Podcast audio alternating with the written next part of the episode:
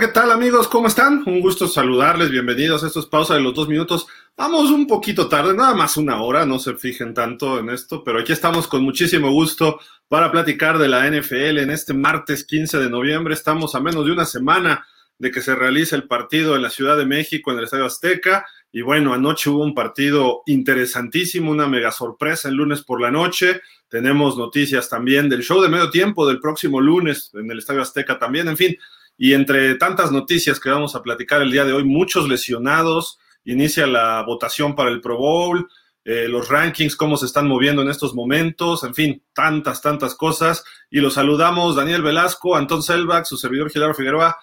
Vámonos hasta el frío con el señor Daniel Velasco. Dani, ¿cómo estás?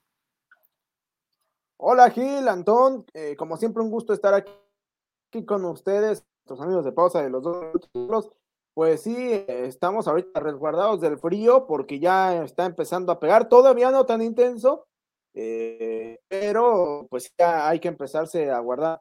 Obviamente digo, si lo comparamos con el frío de por allá, este, pues sin nada que ver, ¿verdad? Pero, pero pues sí empieza a sentirse con más fuerza.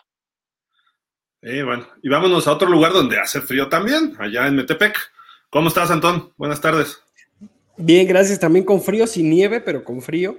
Buenas tardes, amigos de Pausa los dos minutos. Gil, Dani, pues sí, ya este, cayó el último invicto. Algunos celebran, quién sabe quiénes, pero, pero sí, ya el último invicto de esta temporada ya cayó. Eh, los, los, Redskins eh, dieron la sorpresa, el batucazo que nadie esperaba. Dios. Bueno, Commanders, yo todavía les digo Redskins. Sí. Y este, y pues habemos liga, ¿no? Todavía los, los vaqueros, los vaqueros y los gigantes creo que no contaban con esta, con esta derrota de las, de las águilas, y pues les puede ayudar para, para futuros playoffs, ¿no?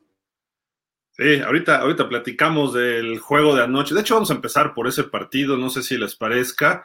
Eh, pues obviamente viene la sorpresa quizá del año. ¿Por qué? Porque venía invicto el equipo de las Águilas y Washington no estaba jugando mal, pero la realidad es que, aunque suene este, contradictorio, tampoco estaba jugando bien.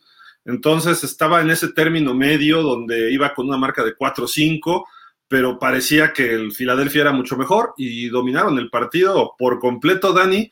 Eh, tú estuviste comentando en ese link durante todo el partido y fue un dominio brutal estadísticamente. Al final se cerró un poco el marcador, pero creo que Washington mereció la victoria de principio a fin.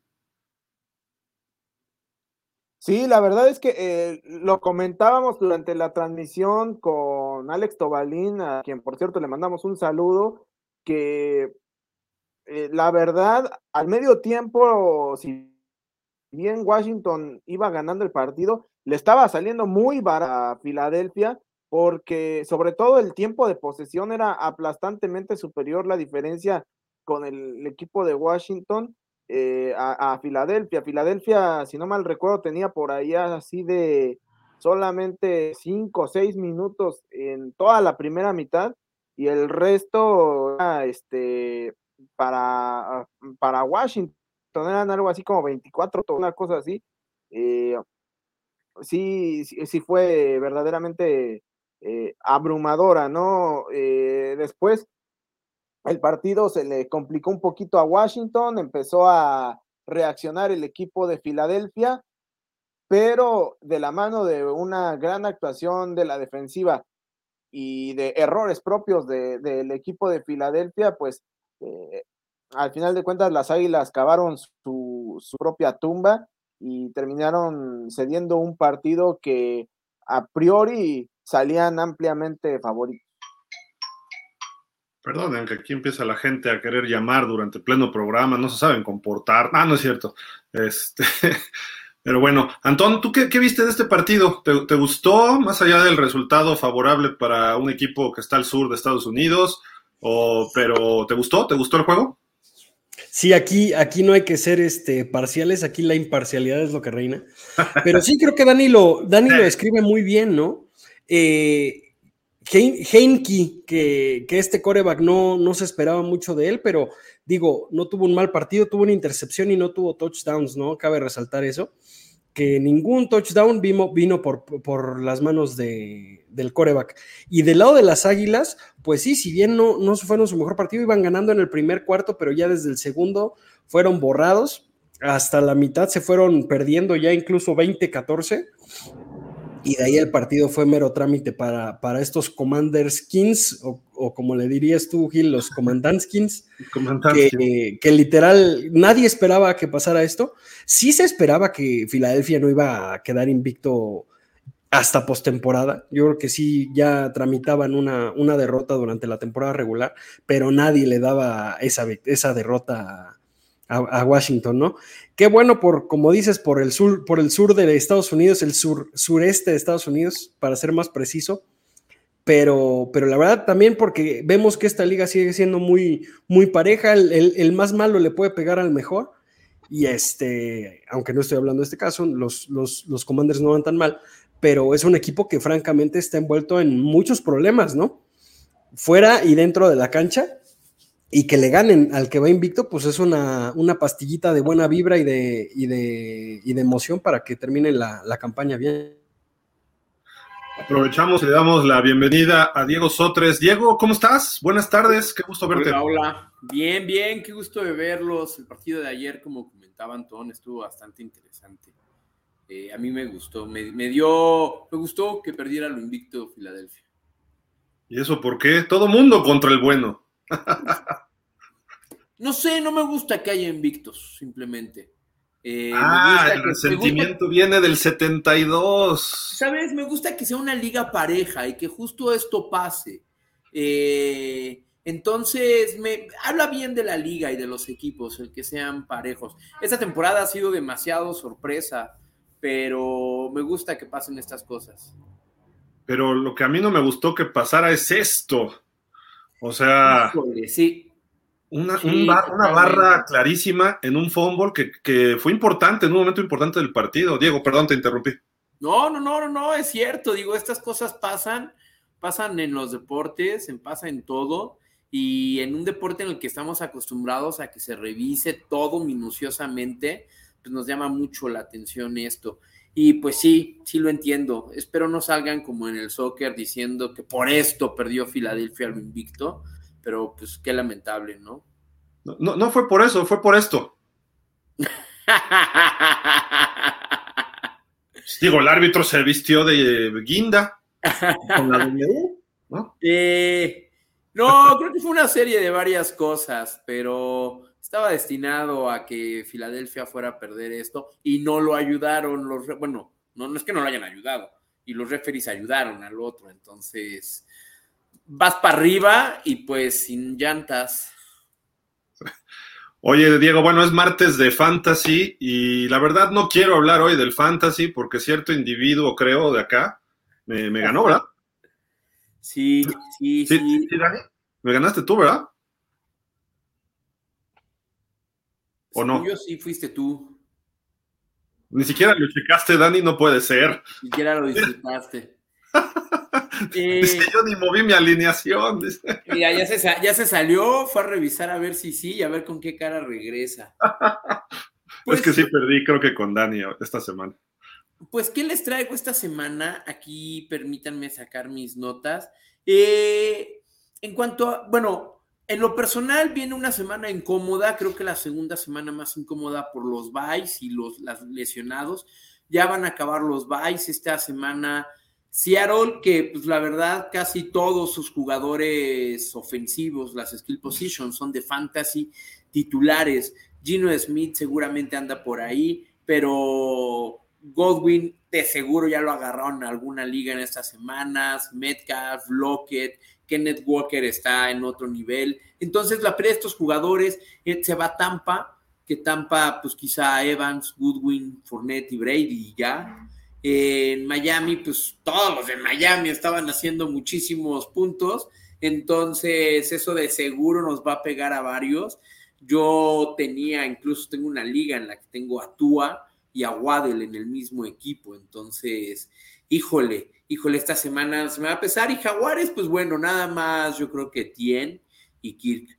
Pero hay que tener mucho cuidado con esto, ¿no? Seattle y Miami sí nos van a causar problemillas a varios de ellos. Todavía hay bye, entonces hay que considerar que necesitamos jugadores para llenar estos buys, algunos que podríamos llamar flex, es decir, los tenemos en nuestra posición de flex porque no son tan buenos, los tenemos en la banca, algo así queremos. Eh, ya se vienen los playoffs, entonces ahorita nosotros ya sabemos si nuestro equipo, pues qué necesita, ¿no? Con que gane dos partiditos, me meto, estoy en media tabla, estoy alto, por ahí le van viendo. Ayer yo me enfrenté en una liga, bueno, esta semana, a, un equipo que iba ganando, iba en el primer lugar, pero por lesiones y por vice, pues se quedó sin pateador y sin, creo que flex. Cuando veo el partido dije, no, pues este jugador no le movió. La verdad es que sí, pero no tenía para quién. Veo su banca y no valía la pena soltarlos. Pero él ya está, o sea, él ya estaba en playoffs. Necesita un partido más para asegurar playoffs. Entonces, pues se mantiene su equipo, no deja a los importantes en la banca, se traga los buys o lesiones, pero eh, mantienes la calidad de tu equipo. Ahorita eso ya lo deberíamos identificar en nuestros equipos. Eh, se me va Tua, se me va Waddell, ¿qué voy a hacer? Voy a cambiar quizá a Marquise Brown de Arizona para cubrir otro, para que me den dos chiquitos y, cubrir los buys. Pues a lo mejor no, a lo mejor pues, juegos, juegos sin, un, sin una posición o, pongo al que tengo ahí, porque lo tengo, a Sky Moore, y pues bueno, esperemos que haga un punto. Pero eh, es cuestión de que analicemos y ahorita sepamos bien quién es nuestro equipo. Esta semana, en cuanto a recomendaciones, eh, híjole, creo que fue de las semanas más fáciles para recomendar por una serie de casualidades. Eh, aquí. De coreback Matt Ryan.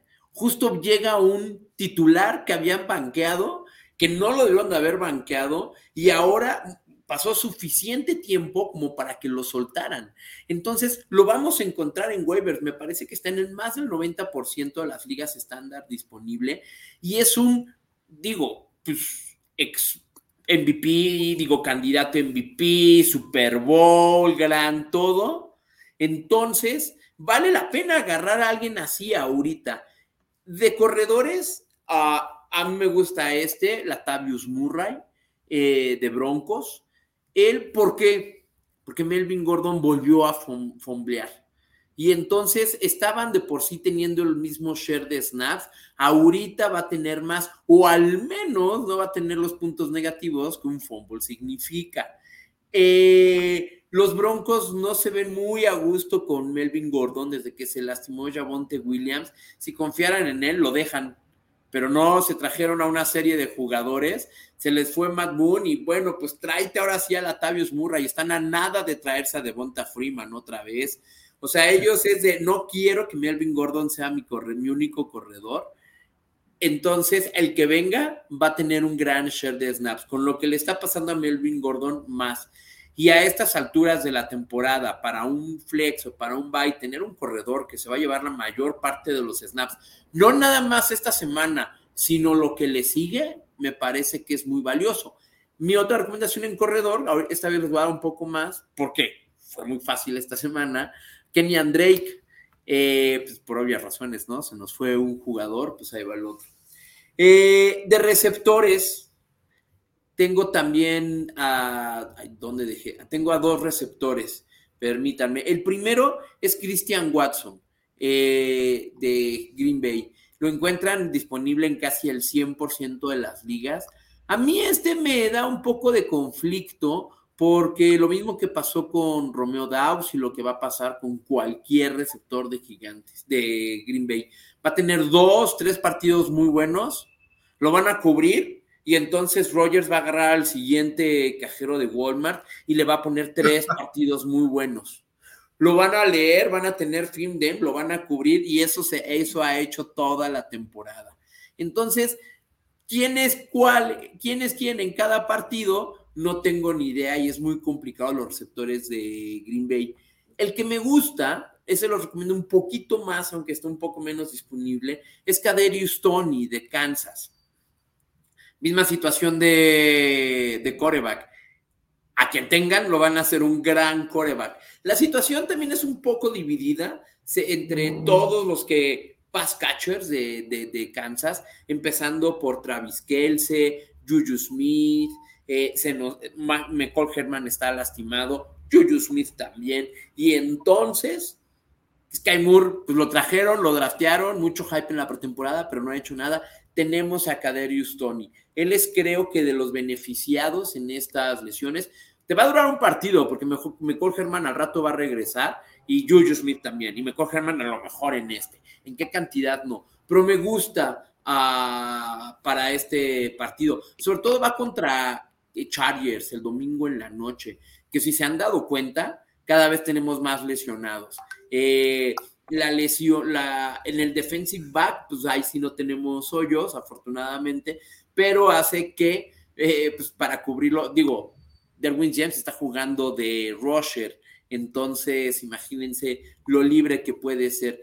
Va a ser un partido cerrado por ser divisional, sí, pero creo que Mahomes puede hacer a Kaderius Tony alguien interesante en fantasy. De ala cerrada, Colquemet de Chicago. Él ya como que de repente Chicago dijo, ay, empezó la temporada, vamos a echarle ganas al juego aéreo y pum, están explotando, dos partidos seguidos.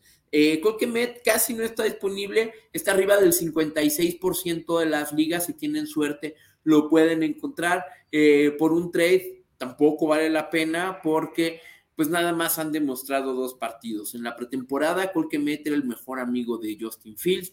Yo cometí el error de cuando drafté a Justin Fields, drafté a Colquemet y aparte hasta en ligas que eran keeper o algo así, dije, no, en rondas tardías voy a encontrar un gran ala cerrada en Colquemet y pues no me funcionó. Hasta ahorita, en la semana 10 y 11, muchas gracias. Pero si lo tienen, se los recomiendo. Además, esta posición de ala cerrada en esta temporada ha sido muy polarizada. Muchos puntos de 3, 4 alas cerradas y los demás nada más bloquean y no hacen nada. Además, están los lesionados y tenemos fuera a Kyle Pitts, Darren Waller, eh, Josh Kittle, en Fantasy no han sido nadie. Y no tenemos a alguien que sea de, ay, esta temporada está haciendo mucho, Mark Andrews ya se lesionó, Sackers ya se lesionó, entonces tenemos a Kelsey, eh, eh, ¿cómo se llama? Dallas Godert, y uno que otro por ahí que han sido constantes. Los demás han sido media tabla, Dallas, Pittsburgh, Miami, sus alas cerradas me refiero, han sido va y viene. Si a estas alturas de la temporada vamos a encontrar una ala cerrada que empiece a producir y sobre todo a notar, y al parecer, aunque sea uno por partido, es de lo más, de lo más valioso que puede haber.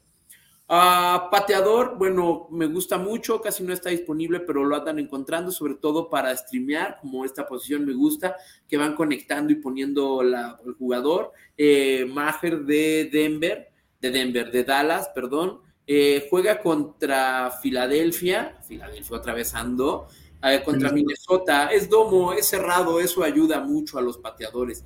Y a los dos de México, ¡puf!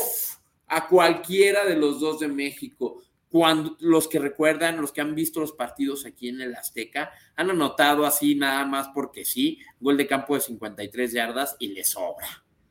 Neil Records de Arizona en el 2005 creo que metió siete goles de campo.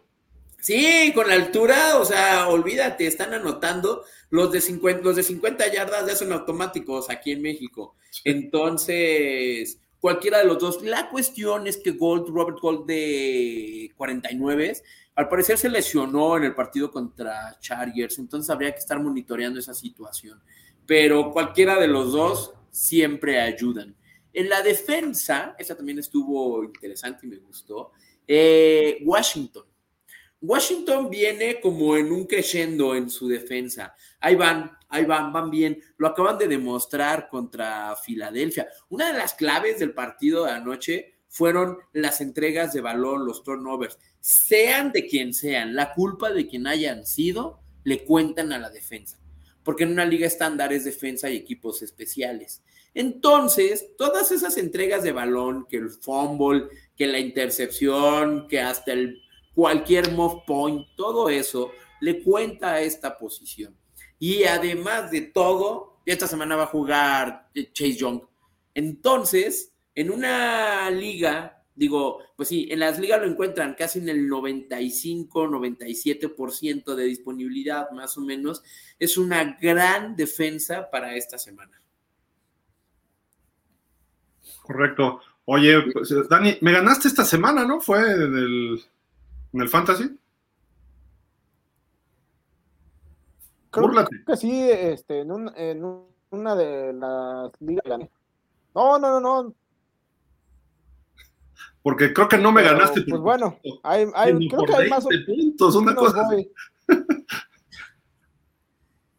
Eh, viene lo bueno del fantasy, en algunas ya se están acabando los trades, ya no hay trades, ya casi nos estamos rascando nosotros con nuestras propias uñas.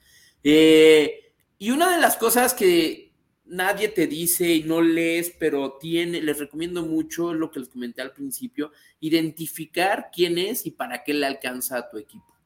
Sobre todo si es eh, Dynasty o Keeper, para que puedas cambiar la vista al año que entra. Si es redraft, pues bueno, para que no te esperances tanto o ahorita que hay trades en tu liga puedas aprovecharte de uno que otro, no se, va, no se vale tanquear, pero pues sí es importante para reforzarte. Eh, todo, todo tiene un costo.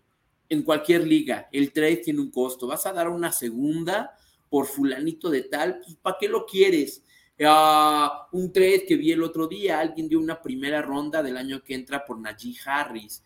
Eh, pues, pues, pues, sí, qué padre. Y el que tenía Najee Harris, yo digo, oye, pero pues, ¿por qué lo estás haciendo? O sea, es Dynasty y Najee Harris vale la pena. Este año no, pero el año que entra sí. El chavo no tenía a nadie, a nadie. Entonces se estaba armando de picks. El otro necesitaba un flex porque se le había lesionado. Ah, de Mike Williams lo tenía lesionado, no tenía alguien bueno y dijo, bueno, pues con allí Harris lo hago en el flex. Uh, uno ya sabía que no iba a lograr nada y, obviamente fue un trade un poco más complicado. Creo que también intercambiaron jugadores, pero la base era Najee Harris por una primera. Los dos salieron beneficiados, más bien porque uno apostó al futuro y el otro necesitaba llenar estos huequitos para ser un peleador en playoffs. Entonces creo que es importante que vayan midiéndole el agua a los, a los camotes. Diego, déjame decirte que hice un movimiento, pero de All Pro. Me deshice de Derek Carr y traje a Aaron Rodgers justo a tiempo. Uh, sí, porque ahorita Rodgers está mejor. Todo el mundo votó a Rodgers, ya lo estaban votando y lo vi. Dije, ¿cómo? ¿A mi Rodgers? ¿A mi muchacho? Venga, chepa acá. Sí, sí vi eso. Yo todavía no lo creía que habían soltado a Aaron Rodgers ahí. Pero bueno, digo, me, puse vivo y creo que salí ganón, pero esperemos que me alcance. Oye, aquí está la alineación perfecta de NFL Fantasy. Oye, Justin Fields repite por segunda semana. Eh, está cañón que alguien repita tanto, entonces no se confíen digo, nueve semanas bastante grises y de repente aparecen dos. Al parecer va para, va subiendo, pero tampoco es seguro. Jonathan Taylor, pues, qué gusto me da verlo por ahí, pero pues, también no, los corredores cuando no tienen esas grandes semanas. Dalvin Cook y mi gallo, City Lamb, me da muchísimo gusto verlo ahí por fin. Ese también la tenía mucho tiempo gris. Eh, Jefferson, pues ese se había perdido unas semanas, pero por fin aparece. Kemet con Justin Fields y no sé qué pensar de Kemet, me siento traicionado por él. Ah, y ayer Slime sí la hizo muy bien, la defensa de vikingos. Creo que muy rara vez tienes en tu equipo a dos de ellos. Muy rara vez. Si es difícil tenerlo una vez, dos está complicado. Y cuando vas contra uno de ellos, prácticamente ya perdiste la semana. De acuerdo, de acuerdo. no sé si tengan alguna pregunta para Diego, este Antón, Dani. Pues no, nada, que, muchas veces en el fantasy ves la realidad de la, de la, liga, ¿no? Y sobre todo, creo que me quedo con lo que dices de las salas cerradas, que, que esta, esta temporada las salas cerradas se están olvidando por los equipos. Un, un, un Kittle que antes era un factor en, en los 49, hoy lo tienen como un, como un sexto tackle, ¿no? que es muy bueno, es muy bueno bloqueando, pero, pero la verdad George Kittle tiene unas manos envidiables y la verdad creo que sí es una posición que esta temporada se está olvidando mucho, ¿eh? Sí, a, a de ganas las de- lesiones. Para el año que entra quitar la posición y poner otro flex, porque estas alas cerradas son muy engañosas. El que a mí me ha dado un poco es Dallas Goddard de los Eagles. Ha, ha funcionado bien. Y es que, ¿sabes? Como es una posición tan polarizada, o agarraste los cinco primeros, pero no agarraste algún corredor o algún receptor, o dijiste, nah, sí la hago con. Yo confié con Hunter Henry. No, hombre, pues no es nadie. Yo también ya lo voté. Yo dije, ah, ahí está, ahí está, ahí sigue, ahí sigue, olvídense. Ahorita los tres mejores en el en, en toda la temporada han sido Travis Kelce, Mark Andrews que ha sido estado lesionado y Hawkinson. Hawkinson es bueno, pero tampoco es que digas. De ahí para abajo, ya ninguno, ¿eh? O sea, eh, Kirol, Fred Moore, Pitts, Dallas Goddard, ahí va, Schultz lesionado, Higby, quién sabe. Tyson Hill ni es a la cerrada. Yo estoy enojadísimo con. Mike McDaniel, porque tengo a Gesicki ahí y nada. Yo dije, agarré a Robert Tonian, dije, bueno, no tiene a quién mandarle Rodgers, a Tonian le va a mandar y tampoco. No hay en quién confiar, no hay en quién confiar. Tenías a Darren Waller, se te lesiona, pero además, igual que Keenan Allen, por una lesión de hamstring, que eso pasa, no los ponen, bueno, a Waller por fin, no los ponen en IR, no te dicen ya, olvídalo. Simplemente semana, semana, semana. Tuve, tuve una liga con cuatro alas cerradas. ¿Por qué? Porque tenía a Waller, a David Joku y los dos semana, semana, semana fuera. Y como no había nadie más, pues me traje a quien fuera. No los podía soltar porque los iba a necesitar. Y sobre todo, como voy a playoffs o eso espero, pues tampoco es que vaya a soltar a David Joku para que al rato en playoffs le esté dando 15 puntos a alguien más. Ni hablar. Dani, ¿algo para Diego?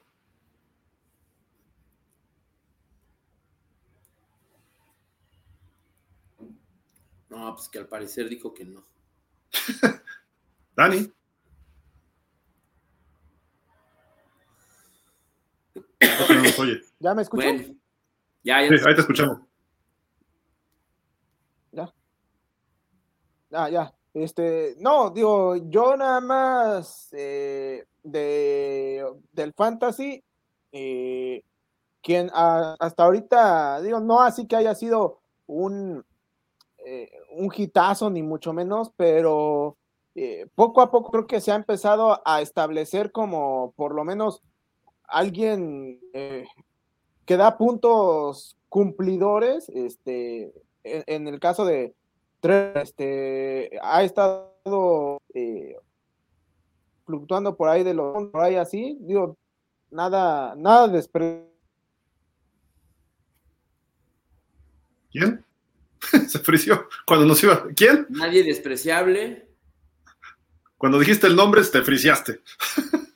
Tre- eh, Trevor, digo que, Tre- que- digo que eh, digo que Trevor, este, Trevor Lawrence ha estado eh, ya empezando a establecerse como un por lo menos confiable para, para el fantasy. Sí, ese creo que va a ser de las grandes sorpresas el año que entra, ¿eh? Le voy a tener el ojo y es de este coreback que este año pensábamos que iba a, despegar, lo drafteamos muy arriba y de repente, pues no, pero creo que para el año que entra ahora sí ya se consolida y es a ese que venga a. Digo, encima de los novatos y de los de su generación, ahí va.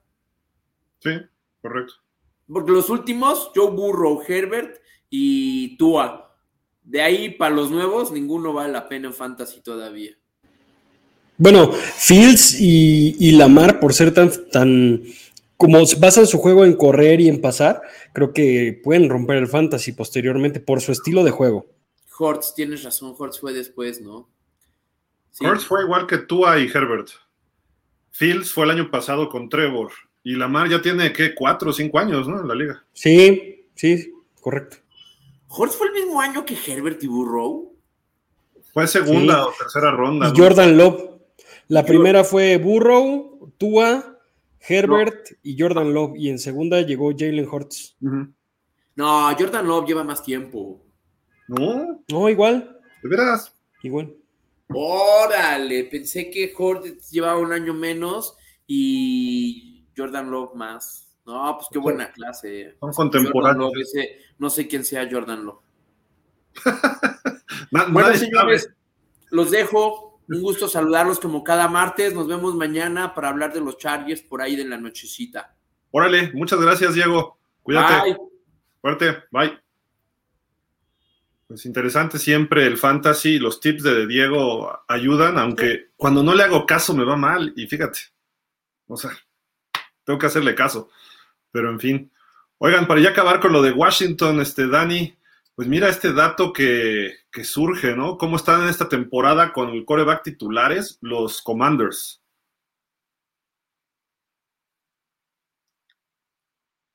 Pues es que, eh, dime qué tanto le buscaban, porque la verdad es que eh, se había visto bien desde hace un par de temporadas Taylor Heineke. Creo que no le habían dado el tiempo suficiente como para sentarse, lo está haciendo. Y pues ahí van, ahí van estos, eh, estos commanders de la mano de, de, Taylor Heineke que llegó pues prácticamente por la puerta atrás a la liga y el no ha visto la suya entre lesiones y entre eh, que creo que escucha a sus coaches a, aprender de ellos es Carson Wentz y el tiempo se lo está comiendo.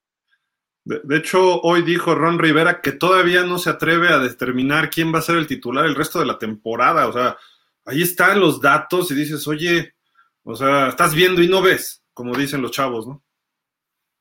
Pero bueno, suerte los Commandanskins o los Red Commanders o como sea, ¿no? Por ahí, pero en fin. ¿Algo más del partido de anoche? Este, bueno, sí hay algo más, este Antón. Estamos medio desvelados y crudos, ¿no? Igual que el señor Sonka. Es correcto, ayer, ayer se celebró, se celebró que seguimos siendo el único equipo invicto, los Delfines de Miami.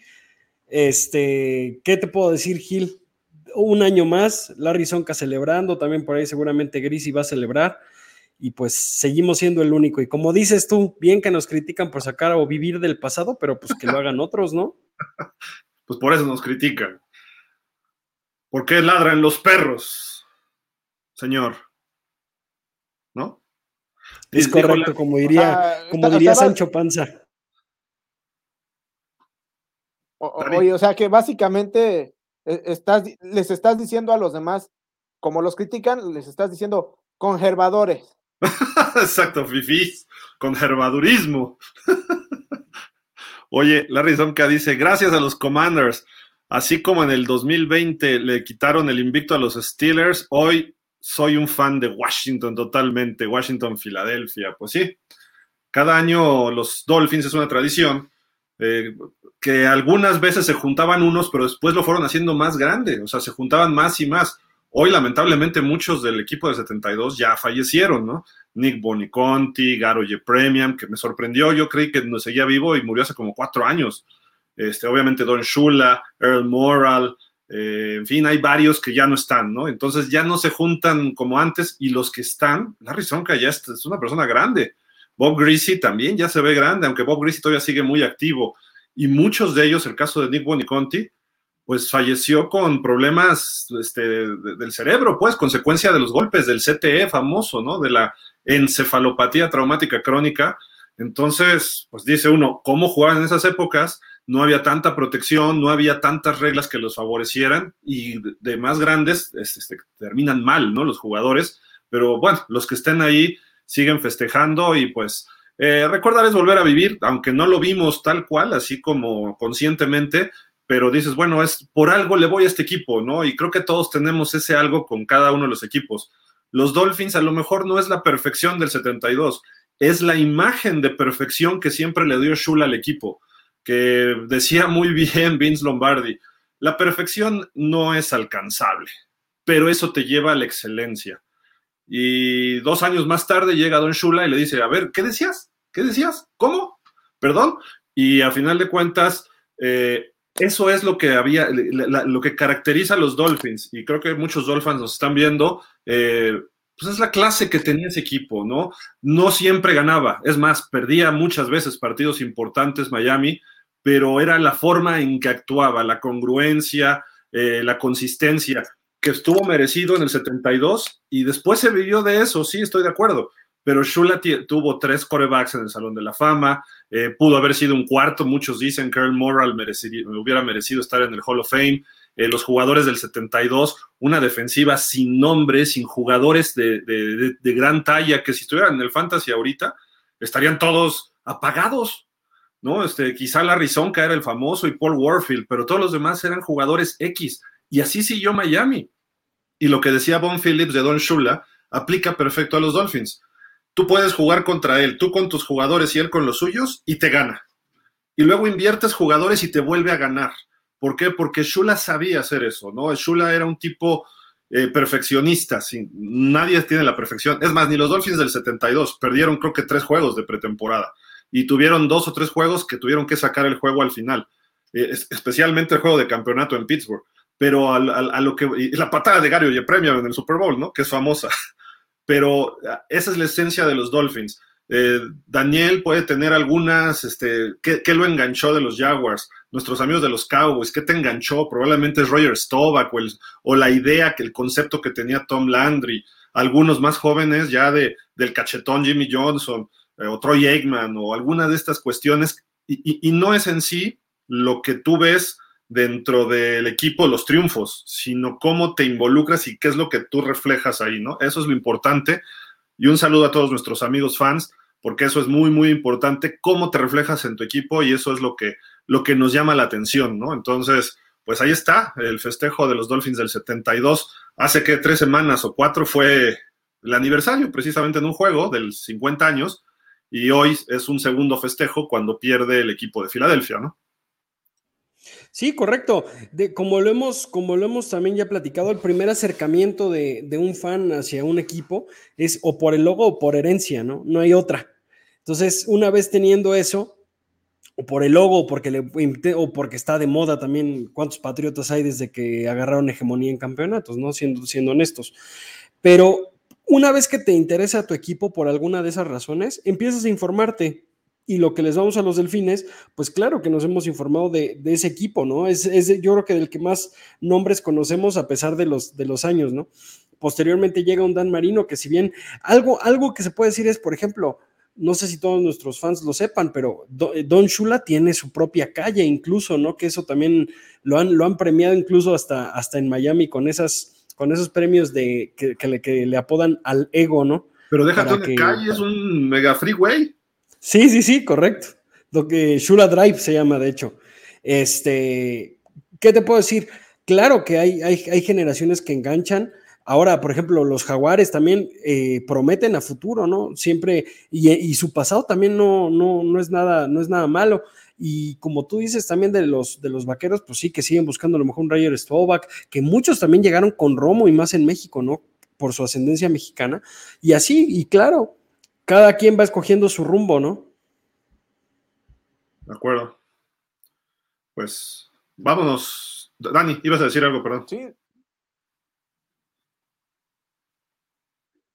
No, digo, ya nada más para este, justamente eh, mencionar, por ejemplo, yo eh, en el caso de, los Jaguars, eh, ya, ya lo he mencionado en distintas ocasiones, en el 95 fue cuando yo empecé apenas a ver eh, como fútbol americano de la NFL, que coincide con el año en el que eh, llegan los Jaguars a, la liga.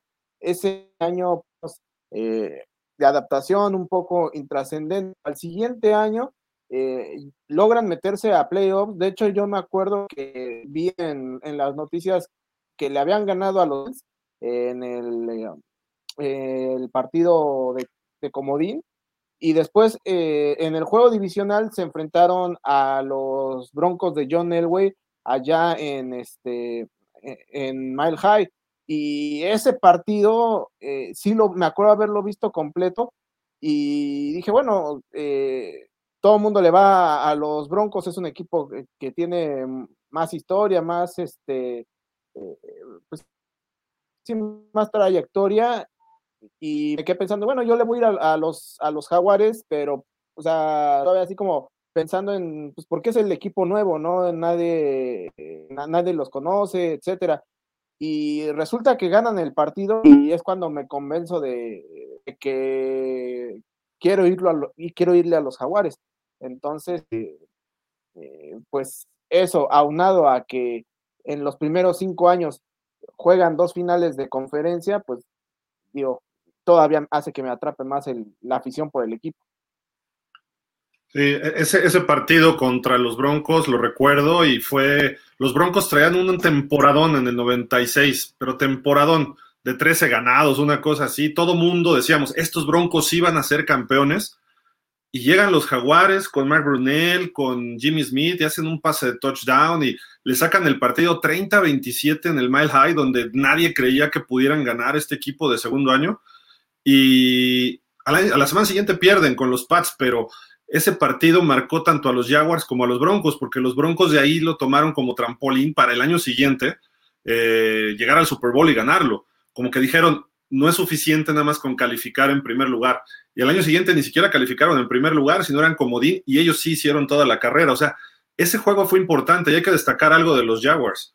Tom Coughlin, que todo el mundo lo recuerda por los dos campeonatos en los gigantes, pero Tom Coughlin lo que hizo de una franquicia desde cero a tener una franquicia competitiva, dos veces la mejor marca de la conferencia.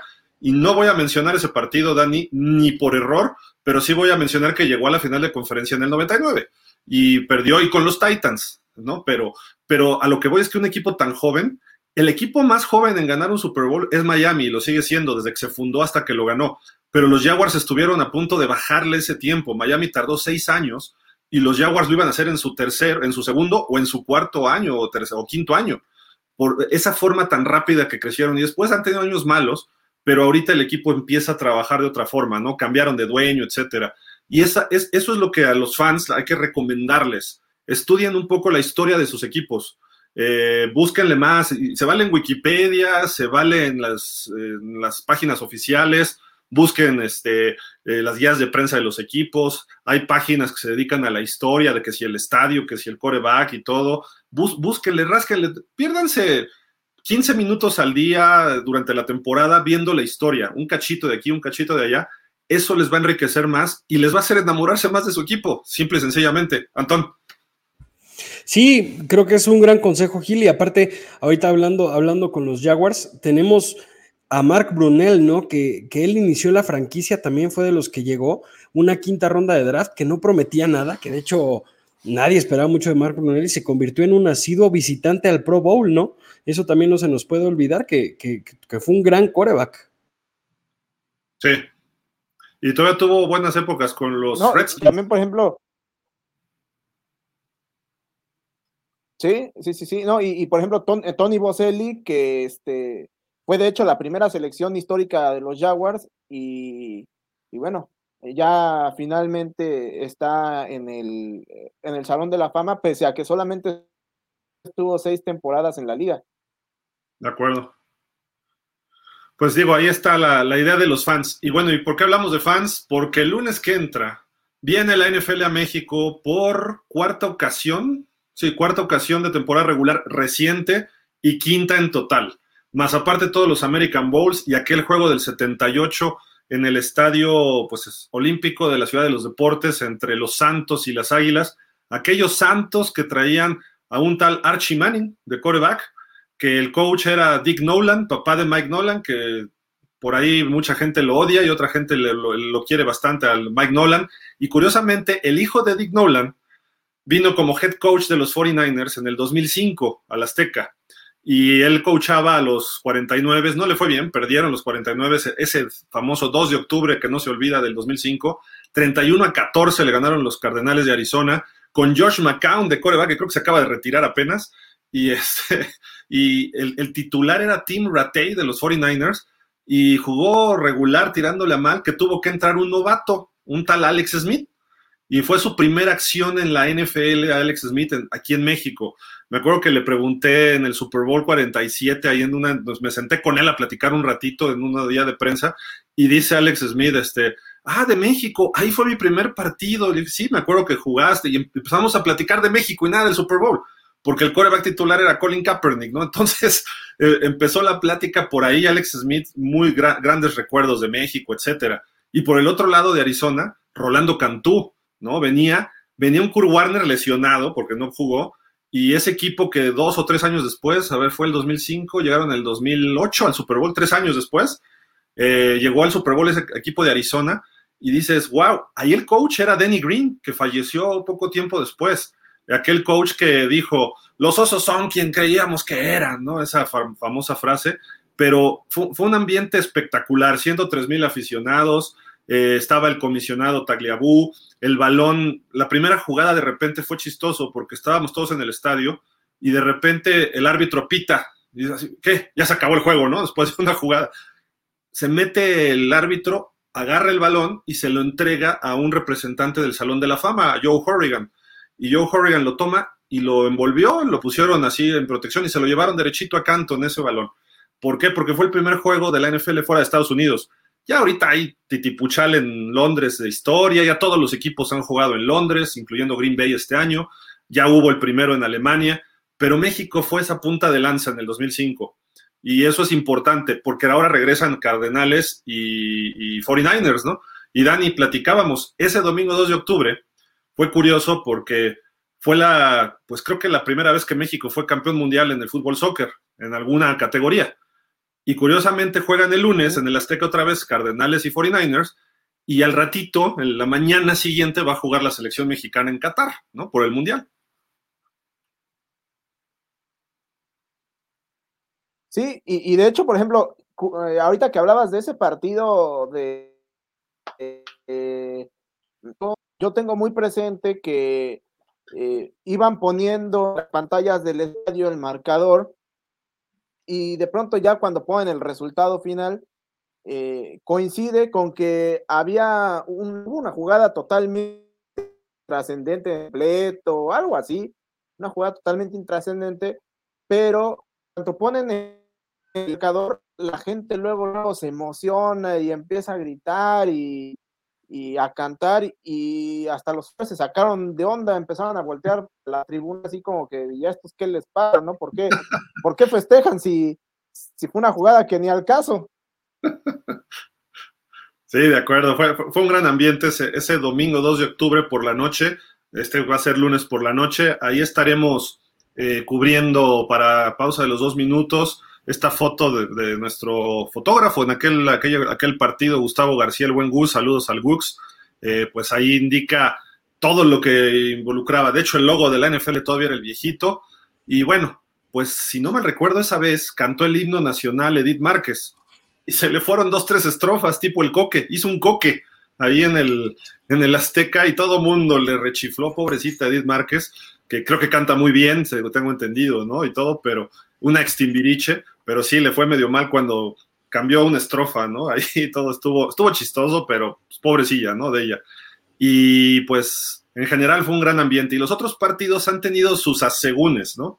El del 2016, Houston contra Raiders, ganan los Raiders. Hubo una jugada, una detalle arbitral que pisó fuera, parece, no me acuerdo si era un receptor de los Raiders, un corredor. Ganan los Raiders pero ahí fue donde le estaban molestando con el láser, un láser desde un palco, a Brock Osweiler, cuando iba a echar un pase para los Texans. Y el grito homofóbico del fútbol lo tradujeron a la NFL. Luego se repite en el 17 Raiders contra Pats. Y sí había mucha gente de los Patriots apoyando a Brady, pero también había chiflizas a Brady, o sea, estaba dividido. Fue un buen ambiente de fútbol ese.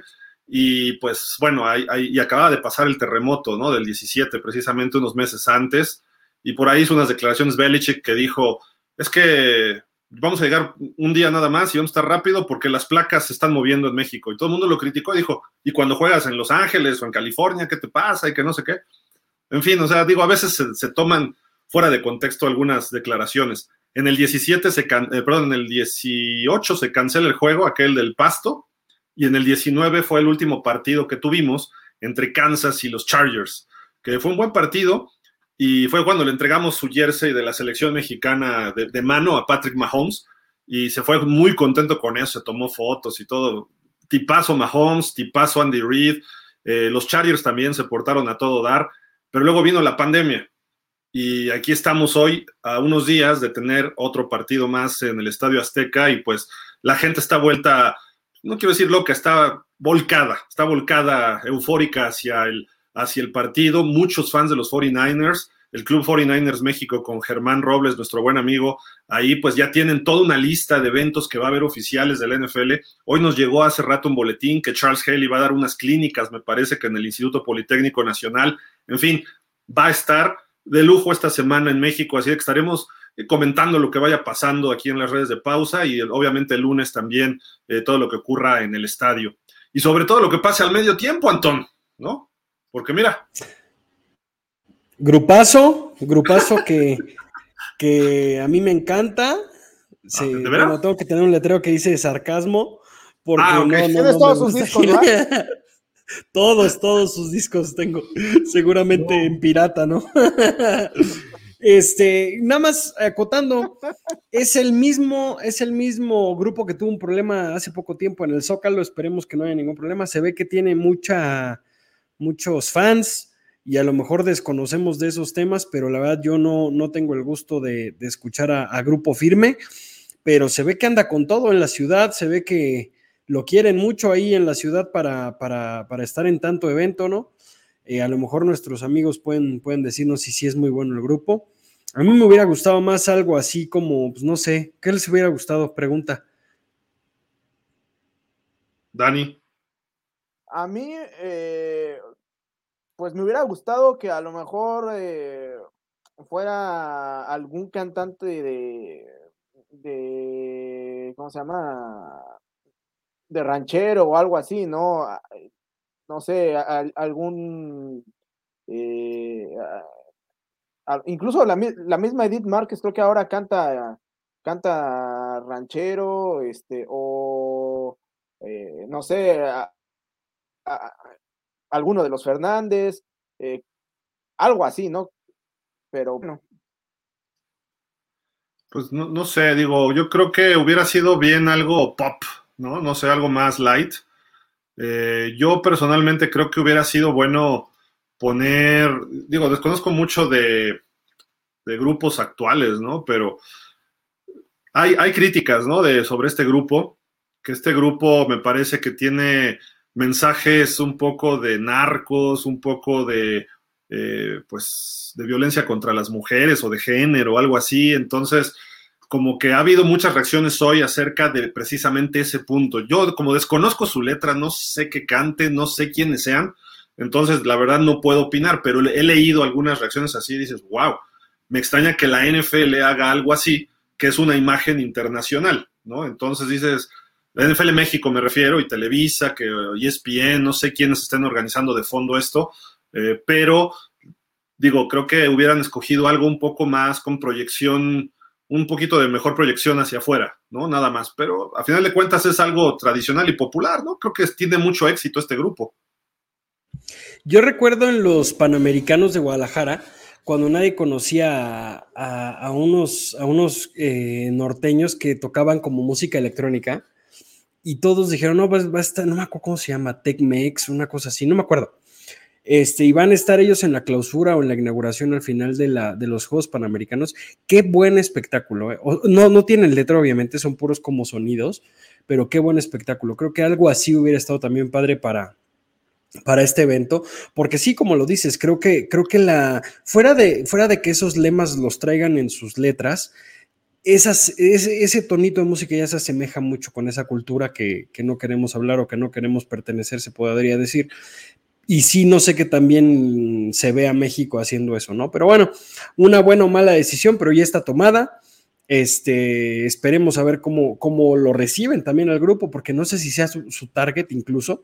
Muchos fans hubieran preferido incluso, no sé, voy a decir una barrabasada, a lo mejor a OV7 hubieran preferido, como bien dice Sil, que, o a Moderato, incluso así de los grupos conocidos, que algo tan de segmento, ¿no? Algo tan, tan, tan este, dirigido a un segmento de la población que no sé si sea el indicado, ¿no?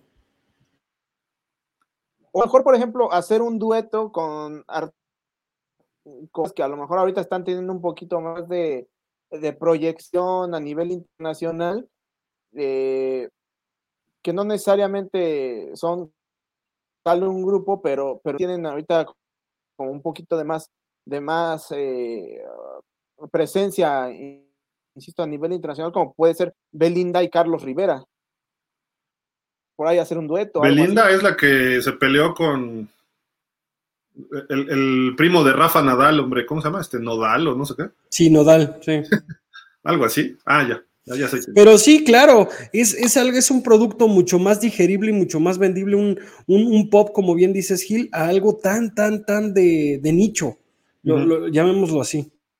Sí, porque además, digo, los boletos que iban de 800, 900 pesos hasta 10 mil, dependiendo del paquete que compraras y eso, no, no creo que mucha gente que siga Grupo Firme va a ir a este evento, aunque luego gastan eso más para ir a ver a Grupo Firme, ¿no? O sea, también hay que señalarlo pero este, digo, creo que el sector que va no es el mismo, estoy de acuerdo. Este, la gente que compra un boleto, primero son fans de la NFL, que normalmente la gente que es fan de la NFL, sobre todo el, grupo de los hombres, quizá los famosos chavorrucos, generación X, eh, que nacieron en 60, 70, pues les gusta más el heavy metal, les gusta más el rock, les gusta más ese tipo de música, quizá algo de techno y cosas así aunque hay chavos de 30, de menos de 40 quizá como Dani, que a lo mejor pueden tener otro tipo de música. Ah, no, no digo que, cambie tan radicalmente de mi generación a la de Dani, pero creo que pudiera haber pensado más porque es la gente que va a pagar el boleto, ¿no? Los, los que tienen un poquito más de poder adquisitivo, que han ahorrado y que llevan siendo fans más tiempo, ¿no? Y más de los 49ers, creo que los, los fans de los Niners son más ochenteros, porque ahí se fundó esa base de aficionados de los Niners, especialmente en México, bueno, en todo el mundo, pero especialmente en México, ¿no?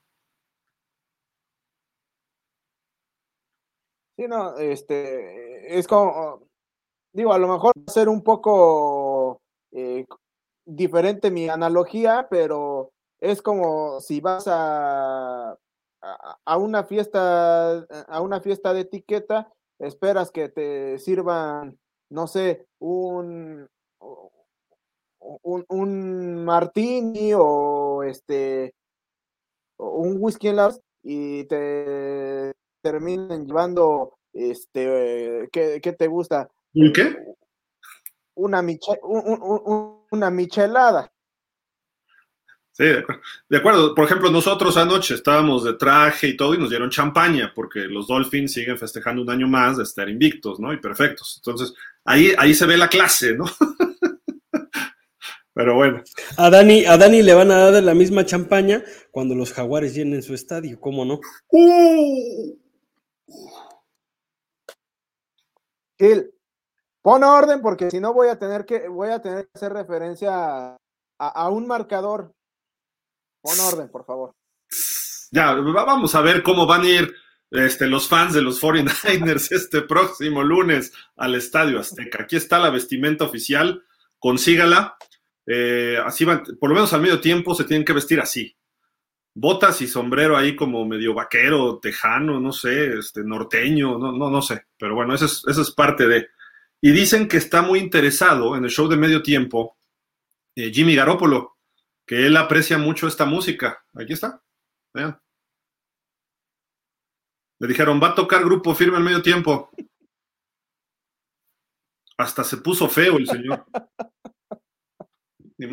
Se le chuecó la quijada y le creció la barba. Dijo, no puede ser, por Dios. Eh, no sé si vieron que ayer en el partido de los Golden State Warriors estuvieron varios 49ers, entre ellos Jimmy Garoppolo. Estuvo Garoppolo, McCaffrey, estuvo George Kittle y había otro, no me acuerdo cuál. Estaban sentados ahí pues en la duela, ¿no? Y de repente pasan las porristas de los Warriors y voltea una, ve a Garópolo y se le acercan y le da un abrazo y, todas pasaron con Garópolo a darle un abrazo y saludarlo y Garópolo risa y risa y todo nervioso porque además es que es un tipo medio tímido, ¿no? Y, así, y lo voltea a ver George Kittle y le hace bien, bien. Es viejo conocido, ¿no? Pero digo, bueno, eh, a, mí me cae bien Garópolo, aunque no aunque creo que le falta algo para mejorar como jugador de americano, ¿no? Todavía, pero pues eh, se ve que es buen, buen tipo, ¿no? Y se ve que es hasta, ya lo veremos en México, a ver cómo se, se comporta y cómo le va a la altura. No recuerdo si vino en el 17 con los Patriots, yo creo que sí, ¿no? Todavía estaba ahí. Según yo era la banca, pero tal vez sí vino. Oigan, ¿no creen también? estamos hablando que vamos a, vamos a hacer sus comparaciones de lejos. El Super Bowl se juega hasta febrero, ¿no? En la semana 3 o 4 dijeron que iba a ser Rihanna la, la que iba a estar en el Super Bowl. Aquí el juego se juega literalmente en cinco días, ¿no? Seis días. Y apenas están diciendo que grupo firme va a estar. ¿No creen que a lo mejor o, le sobró un poco de presupuesto o no lo tenían presupuestado un grupo y de la manga dijeron, no, pues hay que meter un grupo? Y dijeron, ah, va, el primero que, estuvo. A lo mejor es así, a lo mejor ni siquiera, yo creo que ni siquiera se hubieran metido un grupo. Yo no recuerdo algún, y, tú, y tú a lo mejor Gil, que, que has estado en casi todos, nos puedes decir, en todos había estado un grupo. Según yo, nunca habían hecho tanta faramaya de, de que estuviera algún grupo, ¿eh? Hubo uno que estuvo en el, fíjate, en el American Bowl del 98, jugó Patriotas contra Cowboys. Y estuvo en el medio tiempo, si no mal recuerdo, fue ese año Ricky Martin. Y venía del Mundial de Francia, que él hizo la canción de la Copa de la Vida o algo así. Y cuando empezó a cantar Ricky Martin, fue un abucheo brutal, ¿eh? Brutal contra él. Y dices, pues digo, pues estaba en su momento, ¿no? Además, a nivel mundial. Y fue un abucheo ni se escuchaba Ricky Martin en el estadio. Y ese es el que yo recuerdo así vívido. No me acuerdo si en los recientes hubo el show de medio tiempo, te soy sincero, pero yo recuerdo que ha habido sí algo que como bailables y cosas así, pero la, verdad a mí, a mí en el Super Bowl sí ves todo, ¿no? Pero aquí como que nada más el partido. Y entonces, no sé, a lo mejor medio tiempo fui al baño, no, no lo sé. No, no, es que es así, es así, porque a ver, también aquí en México se da lo de la publicidad comprada. Yo no dudo que a lo mejor este equipo, pues, a este grupo, perdón, le va bien y a lo mejor ellos compraron su lugar en el medio tiempo. No suena nada descabellado, ¿eh? Porque, porque no tiene tantos fans este, de cepa, llamémosle, ¿no? desconozco, ese creo que estuvieron en el Zócalo, ¿no? Alguno de ustedes dijo, ¿no? Sí, estuvo en el Zócalo y de hecho se canceló o algo así, hubo un problema. Dani, Dani sabe seguramente. Bueno, yo sé que, que sí estuvieron o iban a estar en el Zócalo para lo del 15 de septiembre, creo.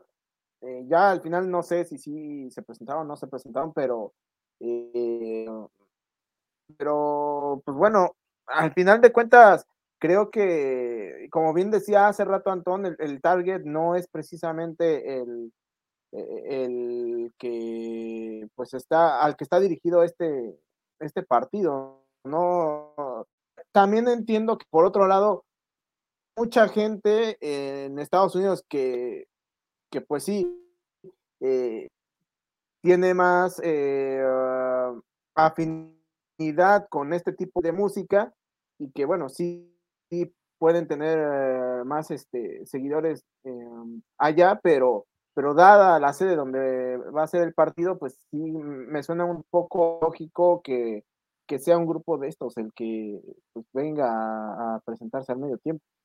A, lo mejor. Sí, creo que le acabas. Perdón. Sí, sí, sí ah, creo que le acabas de dar al clavo, al clavo, al clavo, Dani.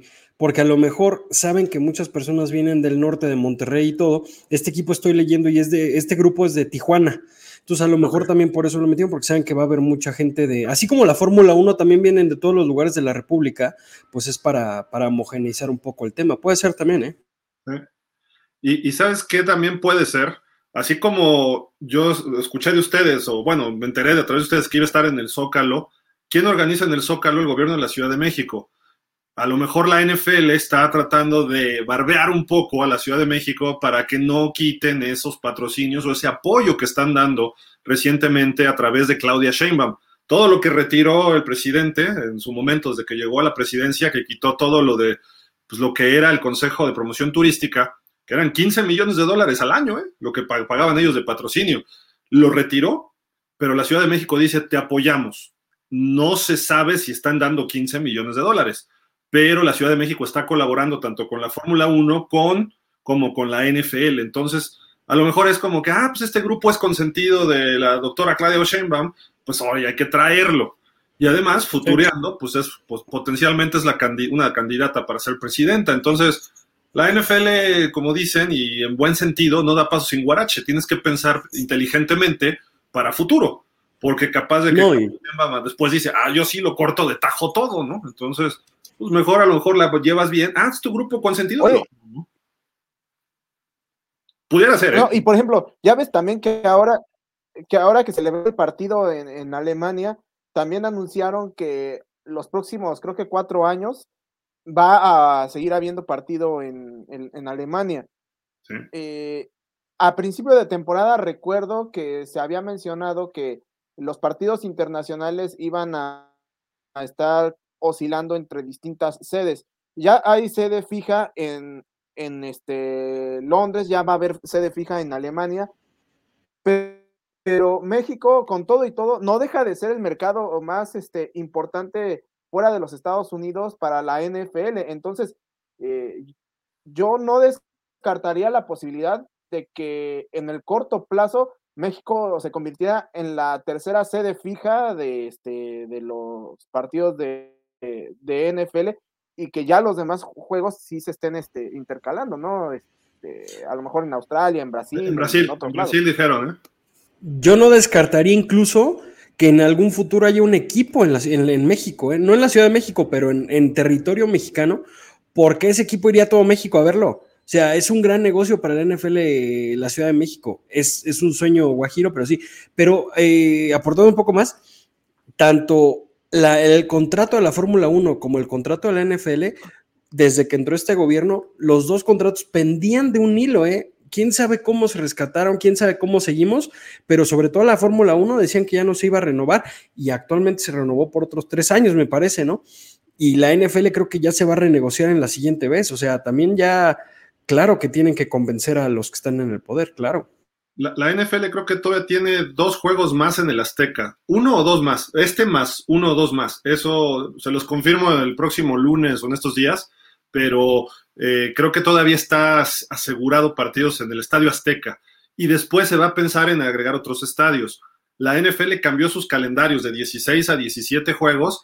Y ese juego 17 de muchos equipos es para obligarlos a tener un juego internacional porque antes decían, tengo ocho juegos, y me quitas uno de local, yo no me voy.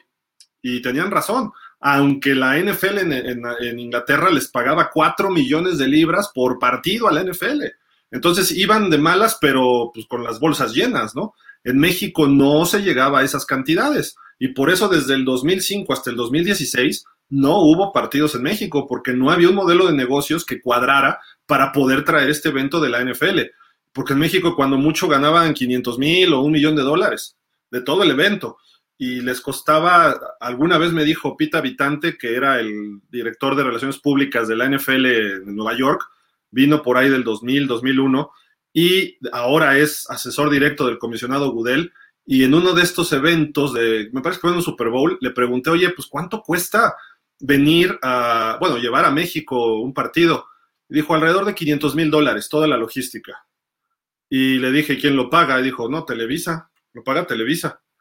Y entonces, ok, pero estamos hablando antes del, por ahí del 2005 y me lo repitió por ahí del 2013, 2012. Entonces, sí, más o menos por ahí anda todavía los costos de logística. Nosotros no tocamos nada.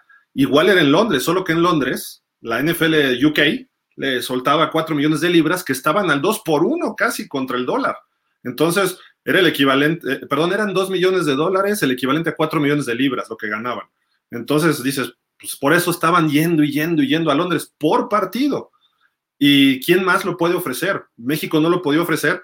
Arturo Oliver, el director del NFL México, empezó a trabajar, conseguir patrocinios y hasta que se cuajó lo de la Fórmula 1 a través del Consejo de Promoción Turística y con Banorte, entonces él dijo, pues de aquí soy, y lo jaló, jaló a esos dos patrocinadores y eran los dos patrocinadores principales. En México entraban 30 millones de dólares por partido, el de los, los dos de Raiders, el de Kansas. Entonces era una buena entrada a la NFL, porque él tiene que reportarle a la NFL. O sea, NFL México no reporte nada a México.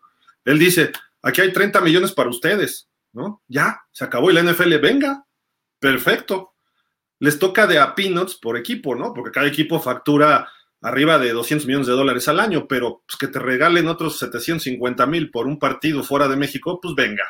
Es como si la Liga MX dijera, nos vamos a ganar cada equipo de fútbol un millón de dólares por jugar en Guatemala, pues venga, ¿no?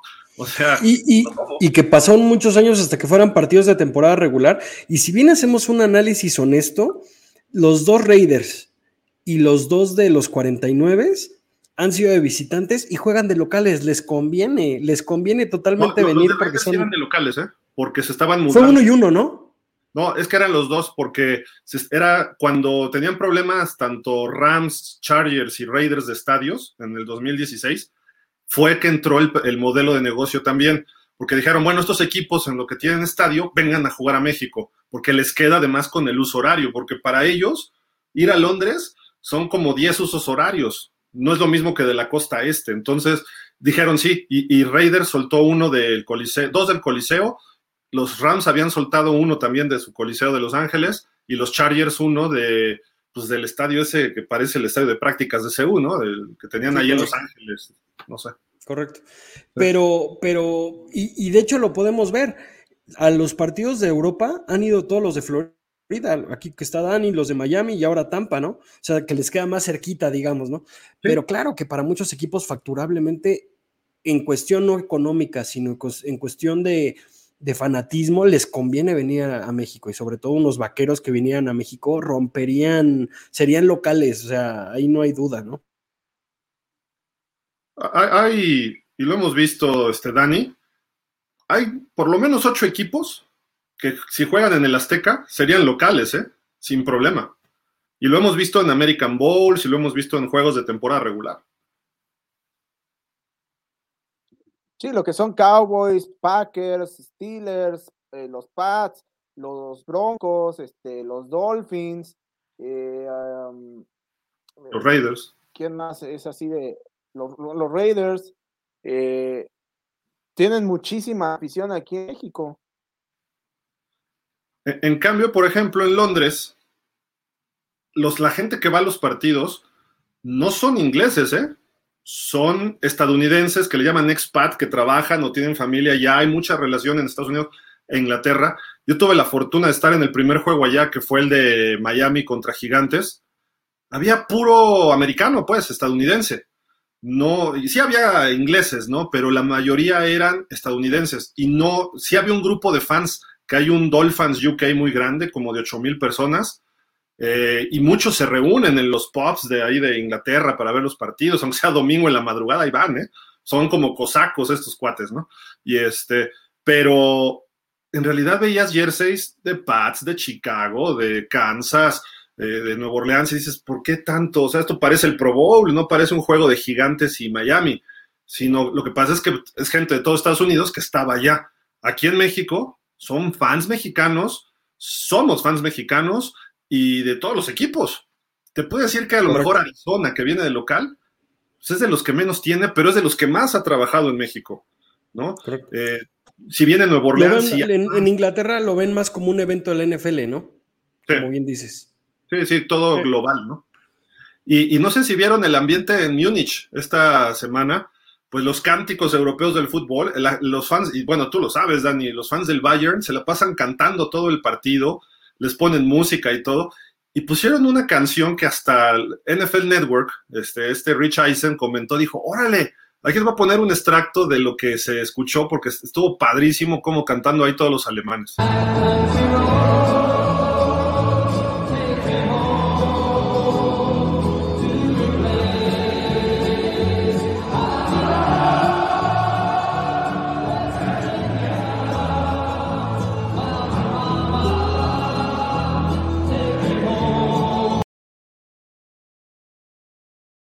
Eh, Take Me Home, este, de John Denver, una canción country muy famosa, y hasta decían, 1971 le escribió John Denver, que falleció después en un avionazo, ¿no? Una, un avioneta se estrelló, un tipo muy famoso en los 70s y 80s, pues autor y, y, cantante, músico de música country, y pues en Estados Unidos es popular esta canción, y habla de West Virginia, etcétera, ¿no? Ahí la zona del noreste de Estados Unidos, pero todos los alemanes estaban cantando.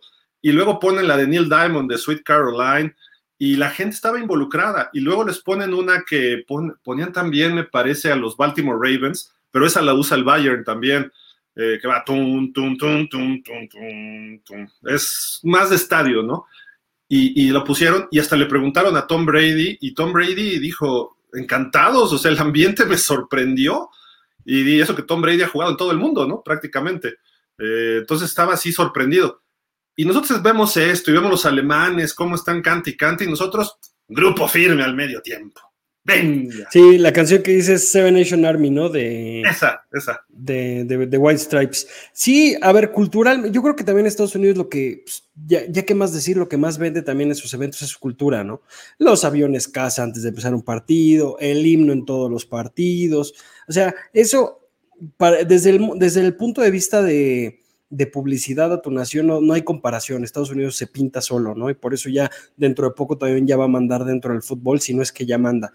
Pero cabe resaltar que para un alemán o para un inglés, el dejar a un lado el fútbol soccer y, e ir a un evento de la NFL es un gran logro por parte de la NFL, ¿no? Y más en un, en un país como, como Inglaterra, que todos les gusta el fútbol, ¿no? Hasta desde el más niñito hasta el más viejito, comen, desayunan y cenan con, con soccer, ¿no?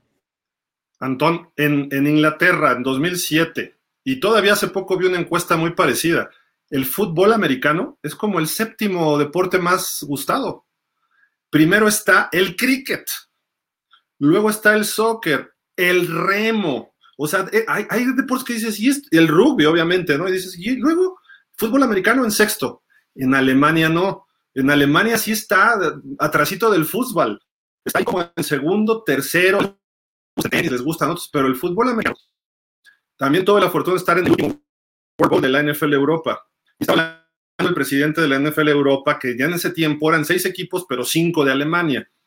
Y estaban muy molestos porque la NFL estaba retirando la NFL Europa.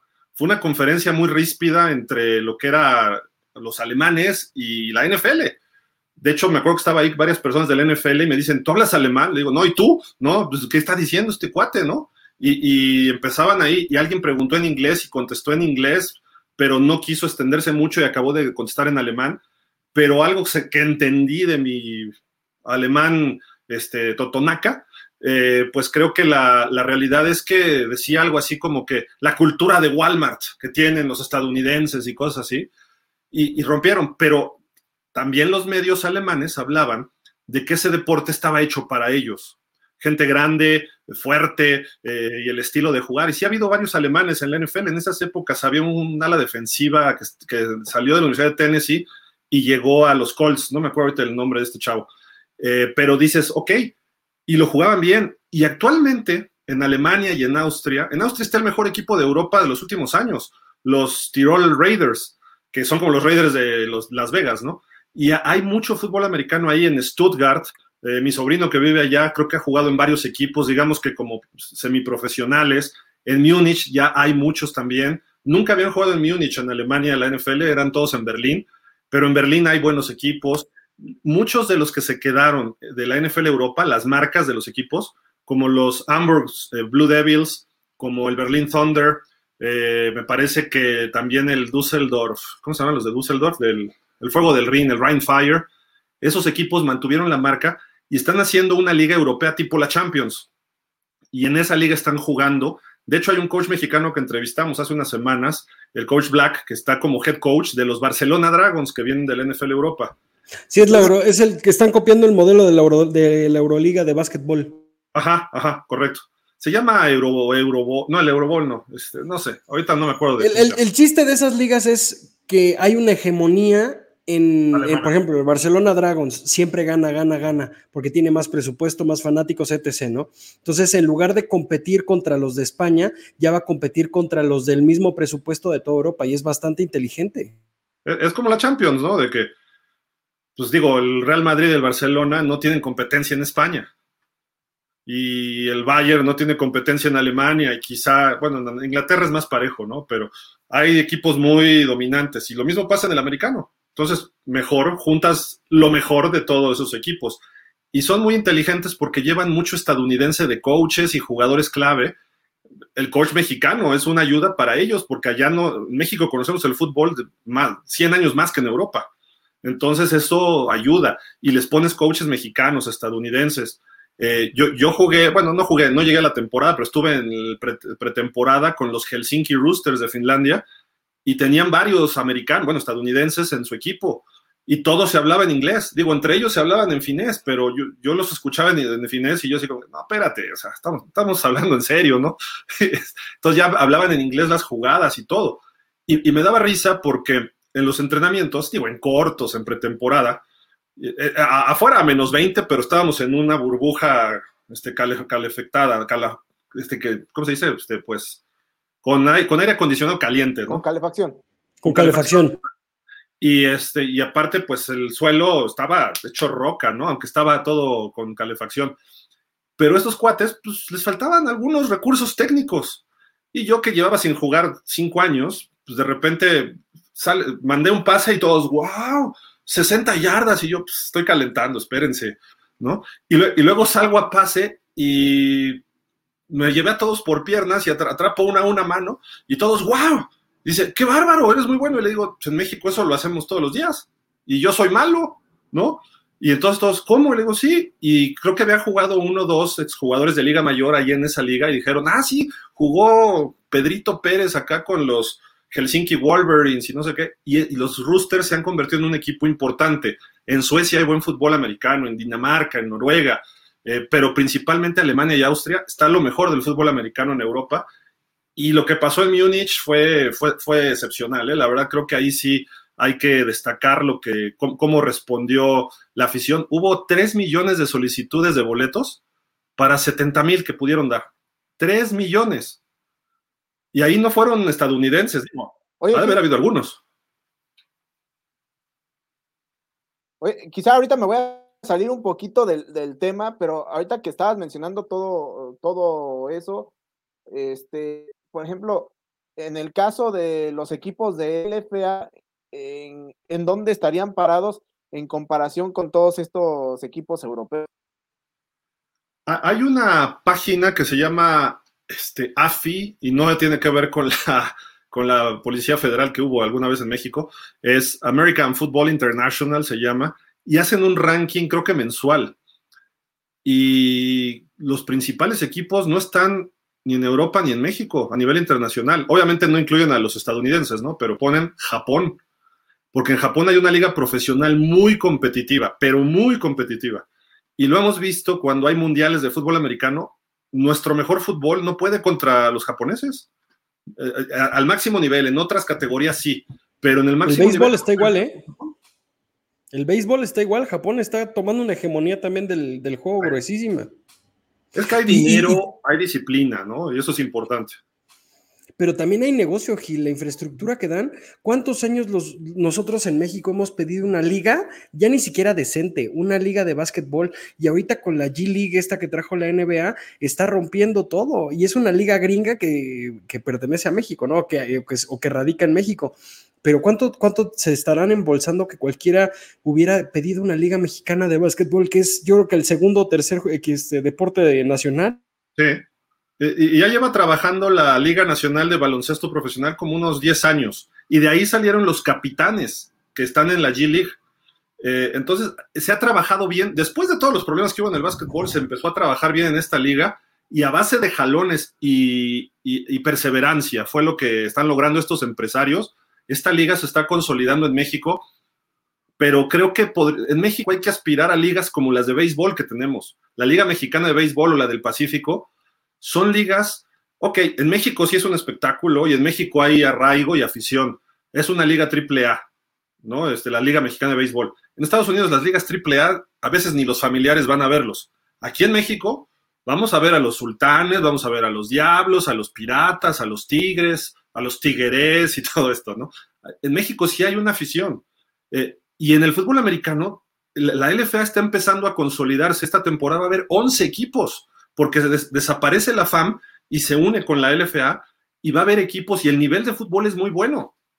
De verdad que es muy alto. Al principio de las temporadas tardan, pero ahí van. Entonces, yo, por ejemplo, te puedo decir, los campeones fundidores de Monterrey, yo creo que le pueden pegar a los Dragones de Barcelona, le pueden pelear al Tirol Raiders, al Helsinki Roosters le ganan, incluso con estadounidenses que tienen, porque Fundidores de Monterrey traía el coreback y dos o tres receptores estadounidenses que no sé por qué no están en la NFL. Bueno, sí sé porque es muy difícil, pero tienen el talento para jugar ahí incluso, ¿no? No, totalmente, simplemente por la cuestión geográfica. Eso nos, y también en el béisbol se ve, todos los que no, no alcanzan cupo o se quieren venir a la, al verano a la Liga Mexicana de Béisbol, también los equipos de béisbol están plagados de estadounidenses. Y eso, fuera de que sea así, incrementa el nivel de los, de los, de los mexicanos, ¿no? Ahora, lo acabas de mencionar, la mayoría de los capitanes se fueron a la G League, pero también por el salario, porque la liga de básquetbol no era bien pagada, tenían que tener otro trabajo y casi casi entrenar en las tardes y jugar. Ahora con la G League ya puedes pertenecer a eso, ya puedes dedicarte a jugar básquetbol profesionalmente en México, ¿no? Lo mismo pasa en la LFA, ¿eh? Todavía, pero va en un proceso lento, pero creo que va en buen camino. La LNBP, la LFA. La Liga Mexicana de Béisbol sí son profesionales, ¿eh? No, sí, ahí sí se pelean, ahí sí se pelean estrellas gringas que a el Puig, que no hizo nada en los Dodgers, le pagaron una millonada por venir a, hacer tres swings y lesionarse. ¿Quién hace algo en los Dodgers, por Dios? ¿Quién es el campeón? Oye, pues. Ya, eh, sin comentarios. A José Canseco lo habían, lo habían traído de nuevo como con 50 años, ya retirado, eh, y no pudo jugar por los chochos. No. sí, no, no, digo, creo que el fútbol americano en México es un muy buen nivel. Yo digo que estamos, eh, mira, es Estados Unidos, Canadá, Japón y México. Y prácticamente en ese orden, creo yo. Eh, lo vimos en el Mundial de Austria 2011. México pierde el tercer lugar con Japón. Pero ya viendo el contexto general, Estados Unidos su juego más difícil que tuvo fue contra México.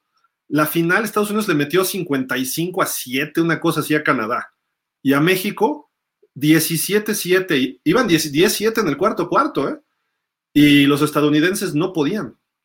salió el coach diciendo, la frontal de los mexicanos estaba de alto calibre de NCAA. Ese equipo traía, la mitad del equipo estadounidense traía, la mitad era División 1 colegial y la otra mitad era División 2. No traían profesionales, porque si no, sí, no, no, ahí sí no estamos hablando de otras cosas pero estamos hablando de División 1 y México llevaba Liga Mayor y llevaba algunos jugadores que estuvieron en la NFL Europa, como Salomón Solano, como Miguel Manuel, Padilla, perdón, este, estaba este, el Tyson, estaba, había varios jugadores de Liga Mayor que acababan de salir, estaba, ¿cómo le decían a este cuate? El loco, el loco de los auténticos Tigres. ¿Quién? Bruneda, ¿no estaba? Pruneda, creo que Pruneda fue ese mundial también, pero él es liniero ofensivo. Pero en, general, ese equipo estaba muy sólido. El corredor era un corredorazo, Jonathan Barrera. Los estadounidenses traían a un chavo tipo Derrick Henry y, no pasaba contra nuestros linieros. Y en cambio, Jonathan Barrera les avanzaba a unos linieros defensivos de Estados Unidos que dices, wow. De los Pumas, ¿no? Ajá, Jonathan Barrera de los Pumas, correcto. Jugadorazo. Estaban de Pérez y estaba Bruno Márquez. Eh, era un equipo muy completo y los coaches eran lo mejor de México en su momento. Faltaban algunos, porque los problemas económicos hicieron que la Federación Mexicana de Americano le, diera las llaves a la UNAM y la UNAM puso toda su base, desde coaches, aunque agregaron algunos otros. Pero no era tampoco lo mejor de México. Faltaban muchos jugadores del TEC, porque era cuando estaban separados, además, la, la UNEFA y la CONADEIP. Entonces, creo que México pudo haber hecho una mejor labor ahí. Y luego en Canton 2015 también México terminó en la medalla de plata, pero ahí no fue Canadá, me parece, y Estados Unidos le ganó a Japón, entonces nos metimos a la final. Pero, pero a lo que voy es que México tiene el nivel. Ese mundial también del 2011, Alemania ya nos está cerrando el, espacio abajo. Eh, apenas le ganamos a Alemania. Así como los Estados Unidos apenas nos ganaron, Alemania le ganamos 21-17 y al final, ¿eh? o Alemania pudo darnos la vuelta al final, la defensiva contuvo. Australia le pusimos una paliza, etcétera, pero a lo que voy es que México está muy bien parado. Y yo creo que muchos equipos de México podrían hacer una gira por Europa y creo que podrían ganar todos sus juegos, ¿eh? Digo, en buen momento, sin lesiones, etcétera. Jonathan Barrera incluso se fue a probar en algún momento a Canadá y creo que estuvo alguna, una o dos temporadas por allá, pero también otra, otra cosa, luego hay joyas ocultas en el fútbol canadiense que, llegan a romperla también al, fútbol estadounidense, que a veces pasan desapercibidos y nosotros en los Delfines, un Cameron Wake que llegó de, del fútbol canadiense y, ven lo que se convirtió Cameron Wake, esos, esos pocos eh, chispazos, significa que también están creciendo las ligas en, nivel, ¿no? Y que, y que poco a poco como bien dices, ¿no? Que si fueran los profesionales, a lo mejor sí sería súper difícil alcanzarlos, pero poco a poco está subiendo, está subiendo de nivel, ¿no? Imagínate, por ejemplo, un equipo donde tengas a Patrick Mahomes, a Derrick Henry, eh, traes de linebacker a Fred Warner y a Bobby Wagner contra nuestros muchachos de Liga Mayor. O sea, no es ni justo, ¿no? Y, eso contra México. Ahora imagínate contra Alemania, imagínate contra Australia y esos equipos que están en sus primeros años de fútbol americano, ¿no? Entonces, no, no, no sería justo. Pero algo que está haciendo muy bien la LFA desde hace varios años es mandar jugadores a Canadá. Porque Canadá es el escaparate ahorita. Cuando cierra la NFL Europa, la, la liga canadiense estaba quebrando. En principios, no, no, antes estaba quebrando y la NFL le metió dinero para que no cerrara. Y ya después los empresarios canadienses empezaron a apoyar y creció la liga un poco. ¿Qué tiene Canadá? Sus rosters son un 60% jugadores canadienses y 40% estadounidenses. Muchos jugadores y muchos coaches son estadounidenses. Entonces, de repente, eh, me acuerdo que el coach de Calgary Stampeders había sido asistente de los gigantes de Nueva York, Hufnagel, algo así, tenía un apellido medio alemán, pero había sido asistente de Tom Coughlin. Y los Calgary Stampeders los convirtió en la potencia de Canadá. Y había muchos jugadores, había el corredor estelar y el, un receptor eran este, canadienses, pero había muchos, los corebacks, uno había salido de la Universidad de Iowa, el otro de Idaho, de universidades que no son, que son pequeñas, Dani, pero este, para la NFL, pero sí pueden surtir buen talento para el Canadá. Y yo cuando veía los partidos ahí en Calgary me ponía a ver y dije, oye, aquí podrían jugar muchos mexicanos. O sea, de verdad, el talento está, y ahí está jugando, de hecho en Calgary está este chico que salió de los, de los Pumas y después con los Cóndores del LFA, eh, Salgado, no me acuerdo su nombre ahorita, pero se apellida Salgado. Hay dos, tres jugadores, uno en Montreal, uno en, Ato, en Ottawa, hay un pateador, en fin, en Canadá se puede, es más, debería haber más mexicanos y el nivel está, porque en México se, tiene buena técnica, buenos fundamentos, falta. o sea, a veces lo criticamos demasiado, pero ya cuando lo ves en contexto global, estamos más cerca de lo que pensamos, ¿no? ¿Cómo se llama el tackle de los vaqueros que no alcanzó y que se quedó en escuadra de prácticas? Este... Isaac. Isaac Alarcón. Él seguramente en Canadá podría ser titular de algún equipo, ¿eh? De hecho, en el draft de este año de la Liga Canadiense, el draft internacional, me parece, fue el del año pasado, tanto Alfredo Gutiérrez como Isaac lo eligieron equipos allá. Y en México, en la LFA, también los eligieron. O sea, dicen, en cuanto los corten de la NFL, los tomamos. Por todo lo que han aprendido en la NFL, aunque no lleguen al equipo, eso es muy valioso. Y, lo trae Isaac y lo trae Alfredo, que, la verdad, que se queden es una en un millón. Pero ah, si no es que hasta más. Pero pues lo que están, están entrenando todos los días con los linieros estelares de los Cowboys o la línea ofensiva. Imagínate a Alfredo Gutiérrez lo que le está aprendiendo a Trent Williams ahí con los 49ers. Eso Totalmente. No lo tiene nadie en México, ¿no? Y, y, los coaches de línea, etcétera. Y aparte viaja con el equipo, ve, escucha a los coaches, en el entrenamiento lo corrigen también. A ver, te estás poniendo mal o tienes que. Todo eso lo hace un mejor jugador, aunque no lo veamos en la NFL. Y mucha gente dice, ay, estos babotas no van a llegar nunca. Pues ya quisieras estar en la escuadra de prácticas tú, ¿no? Simplemente estar con Kyle Shanahan. No, bueno, hay, excepciones, no, es cierto. pero, a lo ya, que voy... Ya sabía, ya sabía que ibas a decir algún comentario así. no, no, Kyle Shanahan es muy bueno y su staff y todo, ¿no? O sea, digo, e, es más, el peor coach de la NFL vamos a nombrar a, ¿qué te gusta? Este, al de los Raiders, que se llama George McDaniels. Que estés en ese equipo, en la escuela de prácticas, le aprendes algo. Y eso no te lo da nadie en Liga Mayor, no te lo da nadie. Y más él, ¿no? Que, y más él que, entre, que entrenó a Tom Brady, ¿no? Bueno, él, yo creo que él le aprendió a Brady. más Hasta a Urban Mayer le aprenderían. no, bueno, hay casos que no, Dani. O sea, hay, maderas que no agarran el barniz. bueno, vámonos a darle porque pues, está muy padre el tema y podríamos hablar horas y horas y horas, pero eh, hay algunos memes interesantes por ahí, nos los manda nuestro buen amigo Jerry Peña, que hoy no se pudo conectar, tenía algunos asuntos de chamba. Lo mandó un cowboy, eh, que conste que no soy yo, lo mandó él.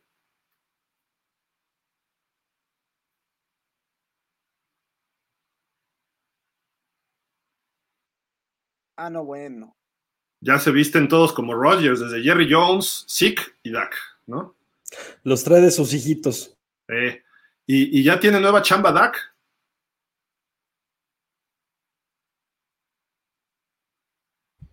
Viniendo de un vaquero se entiende y qué bueno, porque luego a veces dicen que me meto mucho con el pobre Dak Prescott, pero sí que qué mal juego dio. De, de, creo que Dak Prescott es como el Cruz Azul, ¿no?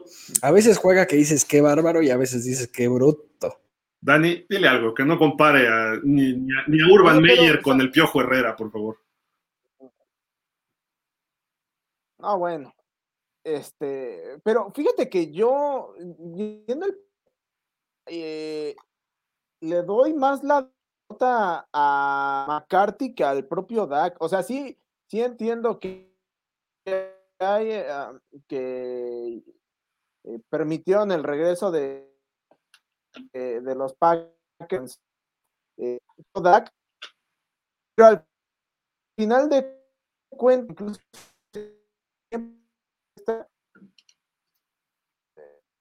o sea, tenías la oportunidad de al menos conseguir tres puntos y así, así obligar a, ¿no? Híjole, te estás cortando un poco, Dani, no te escuchamos bien todo el comentario. Dani. ¿Hasta dónde escuchó? Casi nada, casi nada.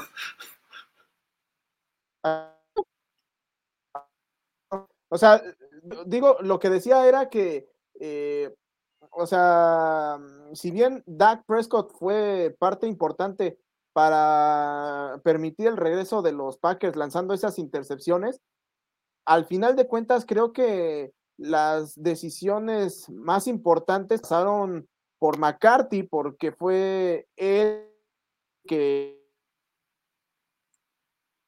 pues mando, mando al teador me voy al, con la ventaja a, ya en el tiempo extra y, no, este, decidió jugársela de una manera bastante, bastante tonta y pues devastó a, los con acercarle tantito una a, a, ¿cómo se llama? A Crosby. Bueno, también el, pas, el pasesote que le puso Rodgers a, ¿quién fue? A, a, a, a Lazard, ¿no? Fue a Watson, ¿o no?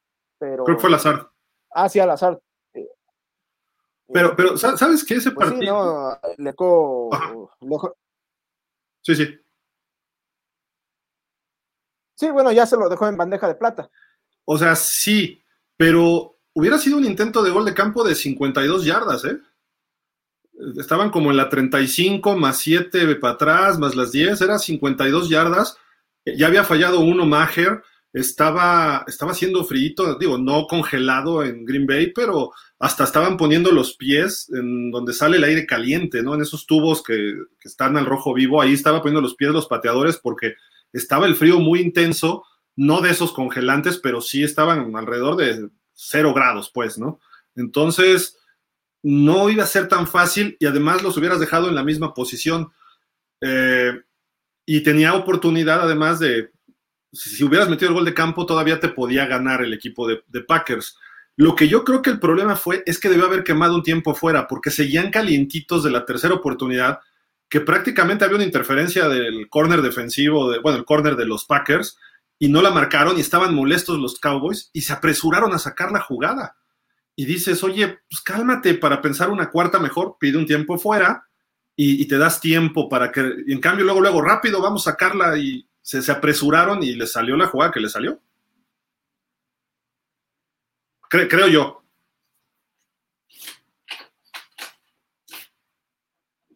¿No? Bueno, está bien. ¿Sí, no? Pues sí, puede ser también. Y, y, obviamente además empezó muy mal Dak Prescott y terminó jugando mejor la segunda mitad. Unos, al final de las, del segundo cuarto mandó unos pases, pero perfectos. Eh, la primera mitad sí, sus dos intercepciones le, no, no fueron muy, muy buenas, pero ya después ajustó y terminó con tres pases de touchdown. Entonces creo que ahí fue acomodándose un poco la, la, el juego, ¿no? Y creo también que, que los vaqueros de, eh, son dependientes, y lo seguiré diciendo cada semana, de la defensa que tienen y esta defensa a lo mejor esta vez no salió tan fina como, como, venía, como venía saliendo. El que sí sigue impresionándome para bien es Pollard, qué buen corredor es, con poco espacio está haciendo maravillas. Van a tener ahí una chamba muy, muy difícil con, con a ver quién se quedan, porque no creo que les alcance para retener a los dos corredores. ¿eh? Sí, de acuerdo. De acuerdo. Pues ahí están los memes de los Cowboys los mandó Jerry, ¿eh? nadie los inventó, y él los bajó y los pusimos tal cual, nadie se nos ofenda, nada más. Oye, fíjate que hay un dato de los Broncos. Chécate lo que dice aquí. Si los Broncos hubieran anotado exactamente 18 puntos en tiempo regular durante cada uno de sus partidos, tendrían marca de 8-1. Solo 18 puntos. O sea, solo 18. Y, van con marca de 3 ganados nada más. Sí, los Broncos al principio de temporada los rankeaban como uno de los, de los futuros eh, que llegaban a postemporada y de que podían incluso colarse hasta el Super Bowl con, las adiciones que tuvieron, porque incluso lo rankearon como uno de los calendarios más fáciles y se estaba viendo.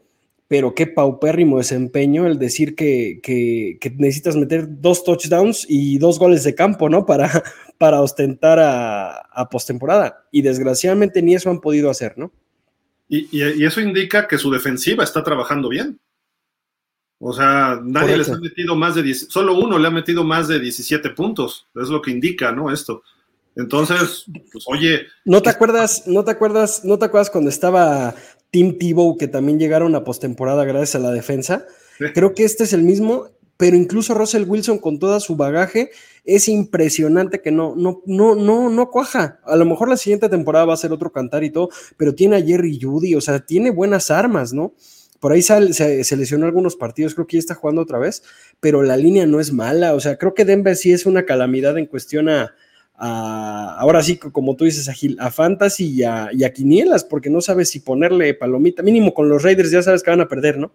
Pero con, pero con Denver sí es, es un equipo muy incierto. Juegan Raiders Denver esta semana.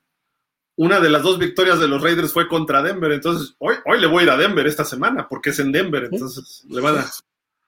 Pero ya no sabes ni a quién irle, como, como dice el buen Dani a veces, les voy empate porque ni a quién le voy, ¿no? Oye, este, pues hay muchos lesionados, ¿no? Entonces nos pasaste por ahí. Y sí me salió, la del empate me salió.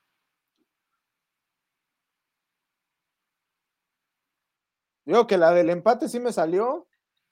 ¿Cuál fue el de Indianapolis, Texans, no dijiste? Los, Colts, los Colts y los Texans. Por mí que empaten y ¡boom! Empataron. Brujo. Oye, este. Hay muchos lesionados, ¿no, Anton? Nos pasaste por ahí un reportito de jugadores importantes, ¿no? Sí, correcto. Solamente te pasé los, los importantes de, esta, de estas trágicas cosas que llegan a pasar en el deporte.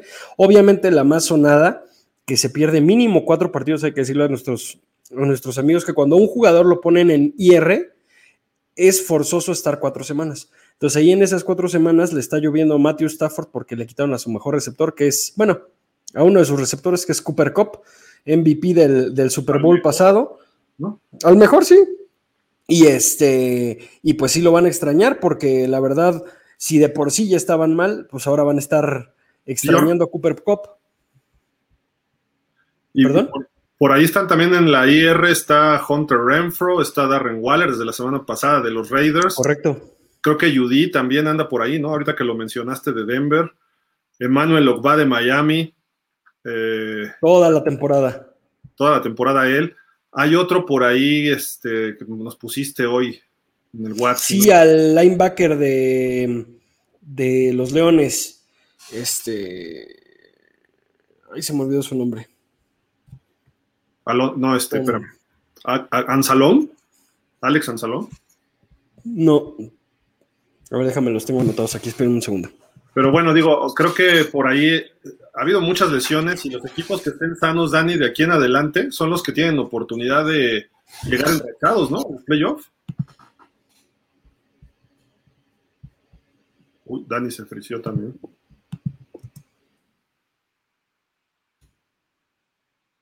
Dani. Uy, ya, todo, ya, todo el mundo se fue. Ya, gracias, bye. Está bien. Bueno, mientras les, les platico rápido, porque ya estamos por acabar. Eh, ahí está, ya de regreso, Antón. Ya, ya estoy. Eh, sí me escucho, ¿verdad? Sí, sí, sí. Ah, sí, sí, fue su linebacker, este, literal titular, uno de los cuatro capitanes, pero no encuentro el nombre.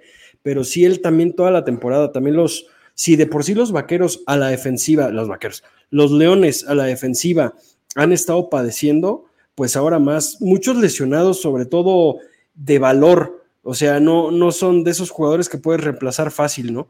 Sino son, son jugadores importantes. Cooper Cup, el, el linebacker este que ahorita se me olvidó su nombre, a lo mejor ahorita nuestros, nuestros amigos dicen lo que prende mi celular porque se me apagó. Este, pero la verdad, y, y, aparte les está dando a los equipos que más están necesitados de ese talento, ¿no? Sí. Sí, sí, eso es lo, en el peor lo, momento. Correcto, entonces eso es lo más, lo más feo de este asunto, ¿no? Dani, ¿cómo andan los Jaguars de lesiones ahorita?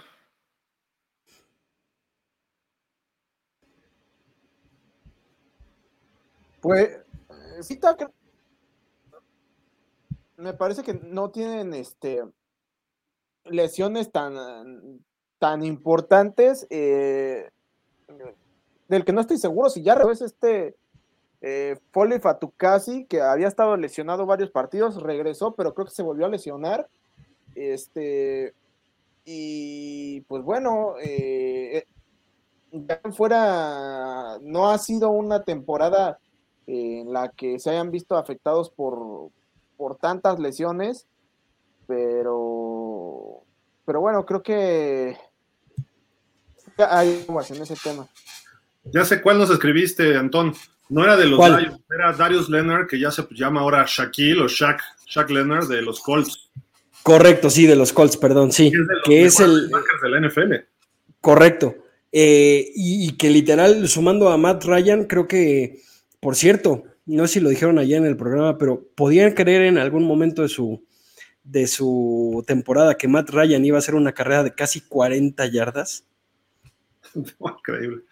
No, no, no. Pero sí, correcto. Es de los Colts y se lesionó toda la temporada. El capitán primero, el primer capitán de los Colts está fuera toda la, temporada. Entonces también pobres de estos Colts que les llueve también sobre mojado, ¿no? Como bien decimos que, que a los equipos que no, que no les está yendo bien, les atacan con más lesiones. Y también otro, otra contratación.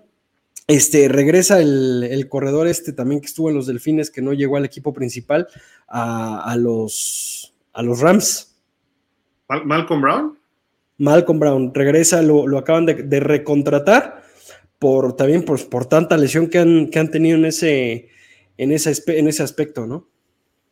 Correcto, pues ahí están varios jugadores importantes que cada semana se suman, ¿eh? Está muy fuerte las lesiones esta temporada, digo cada año, pero eh, me, me, refiero porque ahorita vemos y son jugadores estelares que puede afectar a sus equipos el resto de la temporada, así de que a ver, ahí sí depende del mejor cocheo y del mejor gerente que haya eh, reclutado talento de, suplentes. ¿no? Todos los equipos viven con eso, pero el que no tenga buenos suplentes no, no sobrevive en la NFL.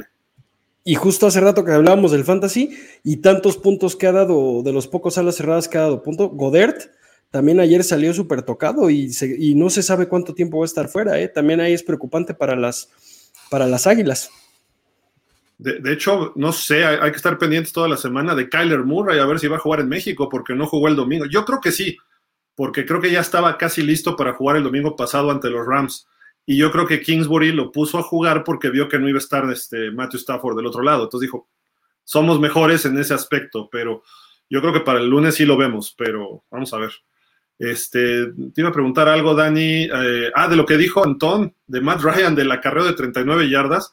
Me acuerdo que alguna vez un Colts contra Raiders, pero jugaba Peyton Manning, también se echó una como de 35 yardas y ya que iba a anotar, se, deja caer en la 1 porque ya era la última jugada, una cosa así. Pero este, a los Raiders les hacen los corebacks estas jugadas, pero no Lamar Jackson, no Justin Fields, no Josh Allen, sino los más lentos.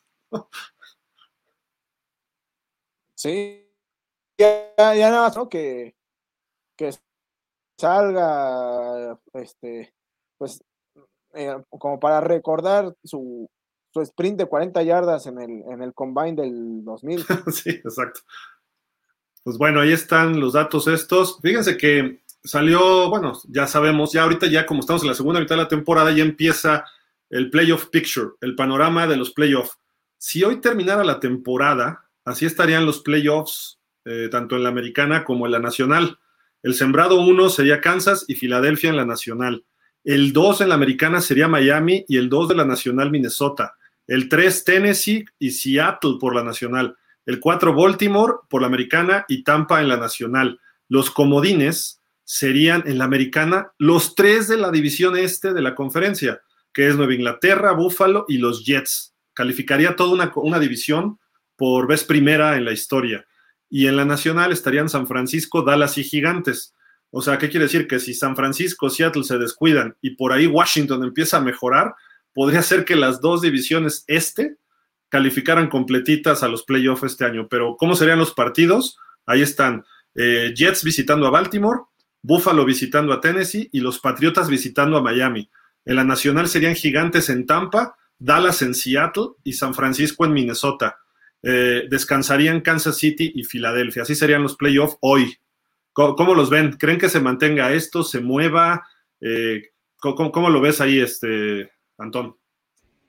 Pues en cuestión a, la americana, creo que sí, los Jets y los, y los Patriotas van a empezar a bajar un poquito ya el, nivel. Eh, lo que es impresionante, o impresionante, como dirían por ahí, este, es que el señor Tomás Brady, con todo y su pésimo juego, sigue calificando. Eso es lo que yo no entiendo. Y después en, en postemporada, pues ya sabemos lo que puede ocasionar este señor, ¿no? Entonces, pues no descartarlos. Una, una, creo que un rompequinielas de esta, de esta gráfica es que no estén los Rams, ¿no? Que todos los dábamos por que iban a estar. Y del otro lado, tal vez los Bengals, que es el equipo que puede tomar a lo mejor el lugar ya sea de los Jets o de los, o de los Patriotas, que por ahí se puede colar, ¿no? Que tome el de los Jets. Con eso me conformo. Correcto. Dani, ¿tú, ¿tú ves sorpresas aquí? Eh, bueno, sí coincido que, con Antón en cuanto a que la primera sorpresa es eh, que pues Tom Brady esté, um, ¿cómo se llama? Eh, calificando con el, con el año tan malo que ha tenido, ¿no? Pero eh, dicho eso, por ejemplo, ya una vez que inicien los playoffs y bajo el supuesto de que los bucaneros serían este, ¿cómo se llama? Líderes divisionales, sí creo que a diferencia de los Bucaneros de otros años, este equipo está muy, muy por debajo que se esperaba. Eh, creo que al final de cuentas van a terminar ah, estando o siendo eliminados casi casi que a las primeras de, de, cambio. Y lo que sí yo creo es que del lado de la nacional los, los Eagles, no sé por qué tengo la impresión de que se van a terminar cayendo al final de la temporada, o sea, probablemente no al grado de, eh, comprometer su, eh, su, liderato divisional, pero eh, sí creo que probablemente no terminen con el mejor registro de la conferencia, eso, eso sí lo tengo claro. Eh, el equipo sorpresa de ese lado definitivamente son los Sox, que al principio de la temporada no dábamos nada por ellos. Y del lado de la conferencia americana, pues los, los Chiefs, que a lo mejor haciendo una labor no tan espectacular como la de otros años, siguen mostrando que son ese equipo consistente y competitivo que pues siempre marca la pauta para definir quién es a vencer, ¿no? El equipo sorpresa, pues definitivamente tenemos que poner ahí a los, a los Jets, que igual que con, con los Seahawks, al principio de la temporada no dábamos un peso por ellos. Y bueno, ahí están dando, lata y en el caso de los, de los Bills, creo que es el caso que parece hasta el momento más alarmante, ¿no? Porque eh, eh, ya van dos derrotas seguidas y el problema es que en todos los casos las derrotas han sido en partidos sumamente cerrados y da la impresión que como se veía como se venía viendo desde el año pasado cuando los Bills se enfrentan partidos cerrados simple y sencillamente no, encuentran la forma de ganar. Y una vez llegados los playoffs, pues los Bills no van a poder ganar 40-0, este, 30-10, eh, etcétera. Entonces, eh, o encuentran la manera de que Josh Allen saque este tipo de partidos o se va a seguir repitiendo la, misma historia. Sí, de acuerdo. Yo creo que de aquí al final de la temporada vamos a ver eh, un, quizá uno o dos cambios en cada una de las conferencias. Yo sí creo que los Jets salen y entra Cincinnati, quizá también salgan los Patriotas, o uno o el otro, o a lo mejor hasta los dos, y puede aparecer los Chargers y Cincinnati en algún momento. Chargers lo veo un poco más difícil. Quizá los Patriotas están jugando mejor. Por los Chargers traen un hospital total, ¿no? Ahí. Pero aún así los Chargers traen marca positiva. Eso es lo que más sorprende.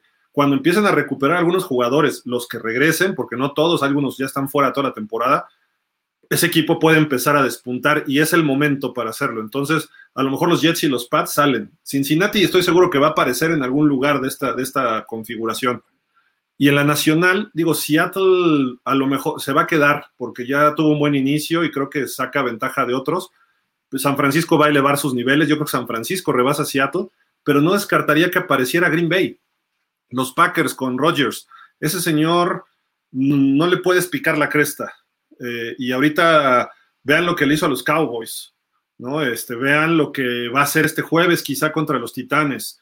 Y eso es lo que, es como Brady, de repente dices, ¿cómo? Ustedes dicen que Brady tiene un mal año, ¿no? Pero yo veo sus números y no es tanto, ¿eh?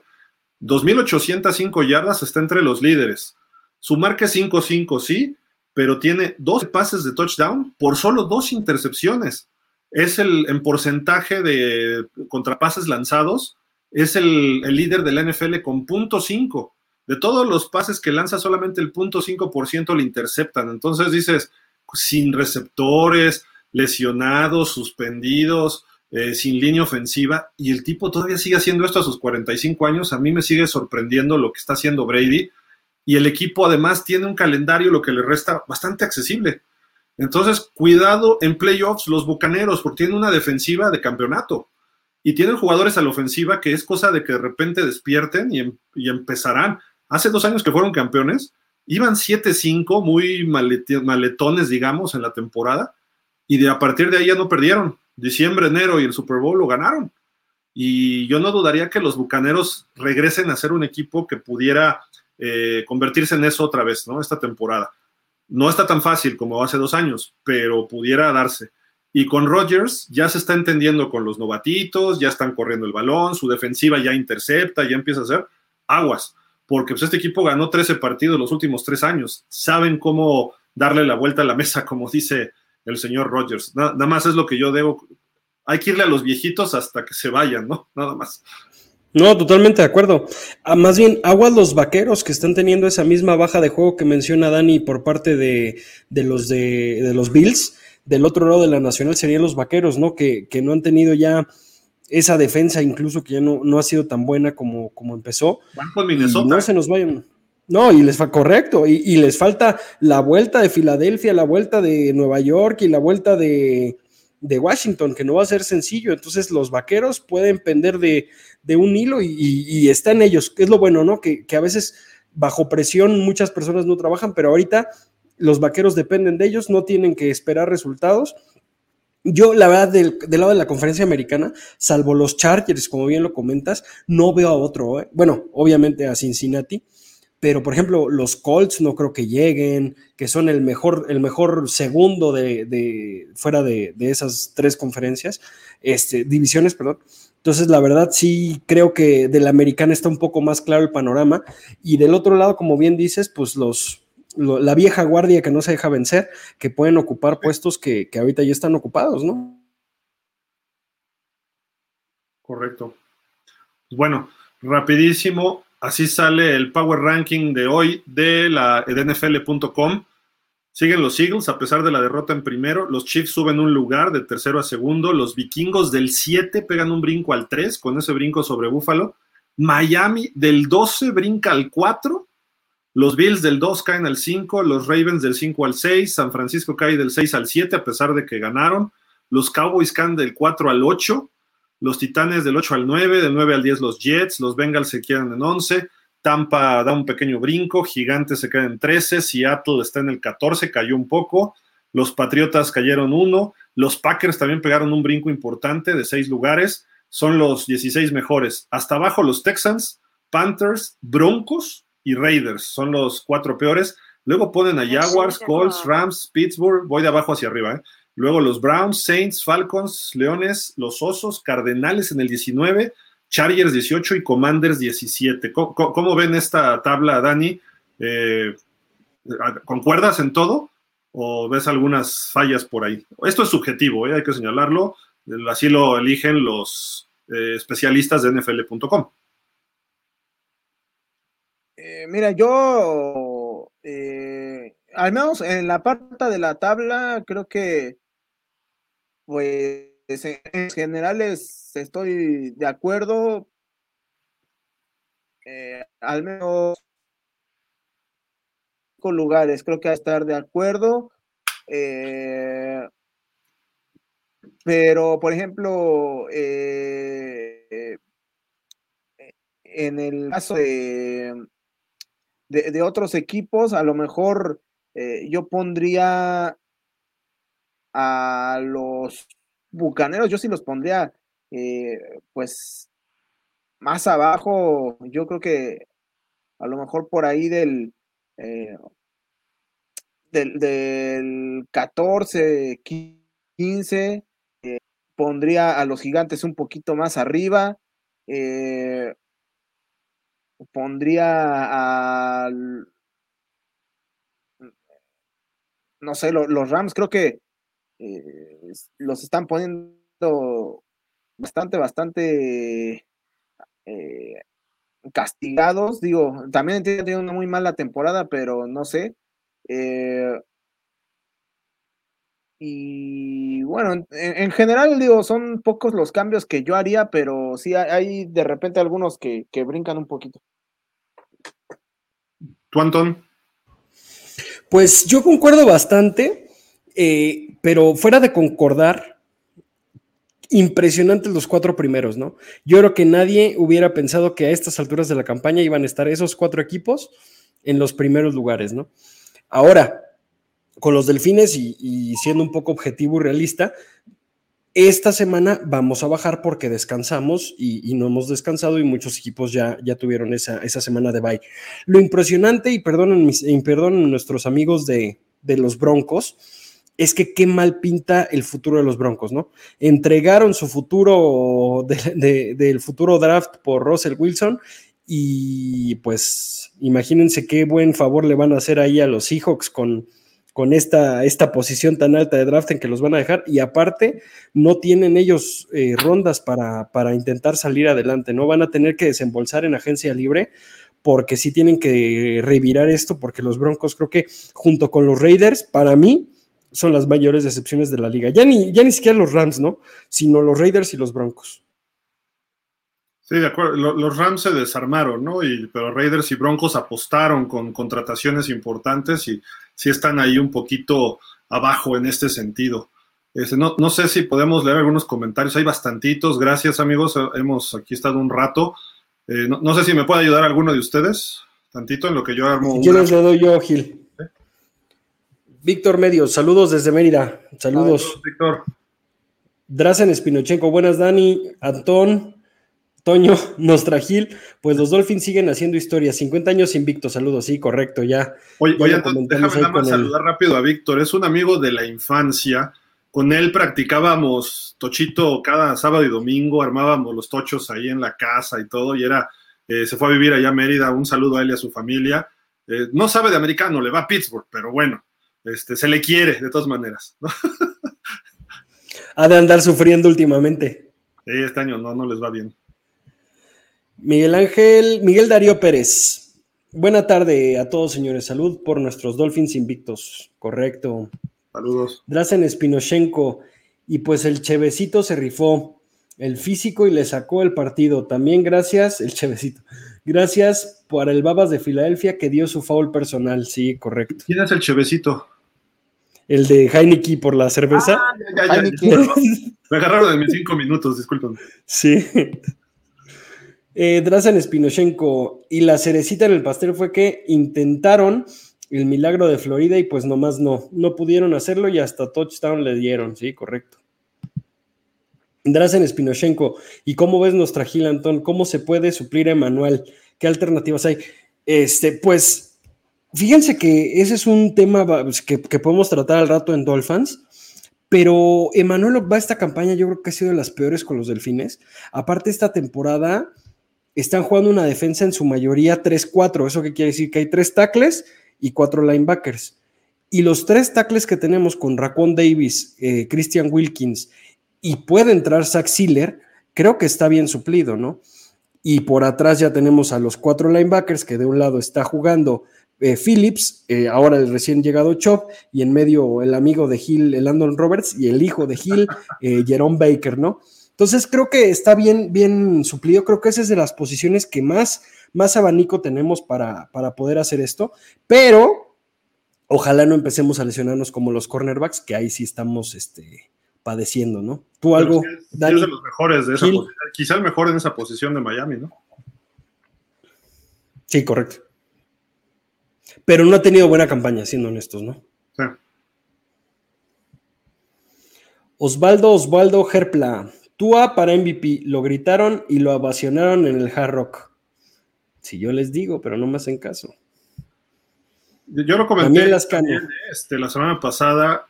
eh, creo que tiene los números para merecerlo. Ahora nada más tiene que mantenerlos y creo que pudiera tener buena oportunidad de ser MVP. ¿eh?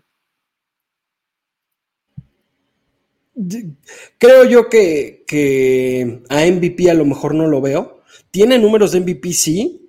Y mira que yo soy tu alover y lo sabes, pero, pero lo que está haciendo Mahomes es impresionantemente bueno, ¿eh? porque ya no tiene las mismas referencias de ataque.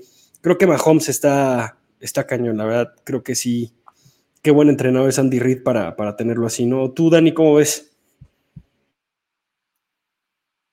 Híjole, eh, este, mira, yo sí veo eh, que tú ha dado un salto de calidad muy importante esta temporada. Sí, eh, eh, en números, pues oh, evidentemente Mahomes sigue siendo ahí el, pues el que está poniendo el estándar, pero dado el hecho del salto de ca- calidad, creo que tiene mucho más mérito lo que hemos visto de Tua que, que lo que estamos viendo de Mahomes. De alguna manera de Mahomes ya lo hemos visto. Oye, pero Mahomes tiene a Tyreek Hill. Ah, no. Tua tiene a Tyreek Hill. Ya vimos dónde está la clave. ¿Quién debe ser el MVP? Tyreek Hill. Ni Tua ni Mahomes, Tyreek Hill. Y si sigue Totalmente de acuerdo. como va hasta ahorita, ¿quién hace estos grandes corebacks? El Chita. Aunque me caiga gordo el Chita, por su forma de ser, no por su fútbol, ¿no? De repente es medio pesado y burlón y cosas así, pero ese cuate hace grandes corebacks. O sea, buenos corebacks los convierte en grandes. Eso, eso es lo que está quedando claro. No, totalmente de acuerdo. Creo que lo de Chita sí es, sí es otro nivel también, al igual que lo de Mahomes, ¿no? Eh, en temporada baja, las prácticas de Tua, que lo sube a Instagram, sí se ve que, que ha mejorado incluso en fuerza, en todo, y cada temporada es lo mismo. Le sigo. Damián Lascano, hola chicos, saludos para todo. El problema es que el tackle, el, el tight end, perdón, George Kittle es un es que el tackle derecho de mis, de mis 49. Mike McKinley le está jugando basura a Kittle. Lo ponen de ese lado para ayudar a bloquear Mike. Sí, correcto. Lo, lo mencionábamos justo hace rato. Está bloqueando más que, que- que cachando, ¿no? Ah. Del lado izquierdo posiblemente está top 3, por no decir mejor que Trent Williams, que se perdió tres o cuatro juegos. De ese lado casi no ponen a Kittle. Ayudar a Williams. Kittle es muy bueno, bloqueando y pase. Sí, totalmente de acuerdo. Él junto con Kelsey, los más completos de la liga, sin ninguna, sin ninguna cuestión. Damián Lascano, Gil Antón, Dani, ¿por qué o cómo empezó el apoyo a sus equipos? Pues Dani, creo que ya lo contó. ¿Tú, Gil? Yo también, ya lo conté, el que no ha contado eres tú, no te hagas. Ah, no, yo, yo creo que soy el más sencillo. Yo sí fue por herencia de mi hermano. Este, él, él sí creció con, con, Dan Marino y todo. Yo ya vi las últimas épocas de Dan Marino, pero, pero me tocó la buena época de Jason Taylor y de Zach Thomas, ¿no? Y de Surtain y de, y de. ¿Cómo se llama? Y de Madison. Entonces, la verdad, sí, sí fue directamente por herencia y por verlos, ¿no? Al igual que otros equipos que luego no digo porque me regañan. ¿Eh? La América. No. ya mejor para qué lo digo. Yo pensé que de otro del NFL, o sea, no. Pero... Ah, no, no, no. La, Pon orden, Gil, por favor. Entre Dodgers y América no das una, pero bueno. Correcto. Eh, Naya Cori, hello chicos, hola Antón, se te ve la cara de felicidad. Gil ni se te ni se diga, ya matúa. Dani, saludos. Y ayer me hizo el día los Commanders, sí, totalmente todos, de acuerdo. A todos. A todos. Y el lunes vamos a cubrir el juego en México con toda la información oportuna. No se pierdan paso de los dos minutos y sus redes sociales. Sí, sí, así es, Cori. Rodolfo Martínez Juárez, buenas noches, panel de expertos. Sí, es, Un gusto escucharlos. Ay, perdón, Dani. Damián Lascano Cortés, yo estuve ahí cuando salieron los Cardenales, fueron abucheados, no recuerdo no, no, adelante, quién de Cardenales salió. No recuerdo quién de Cardenales salió con la bandera de México y la gente ovacionó a los Cardenales. Haley es el vaquero que no los queremos. Esa, esa anécdota te la contaste el otro día, Gil.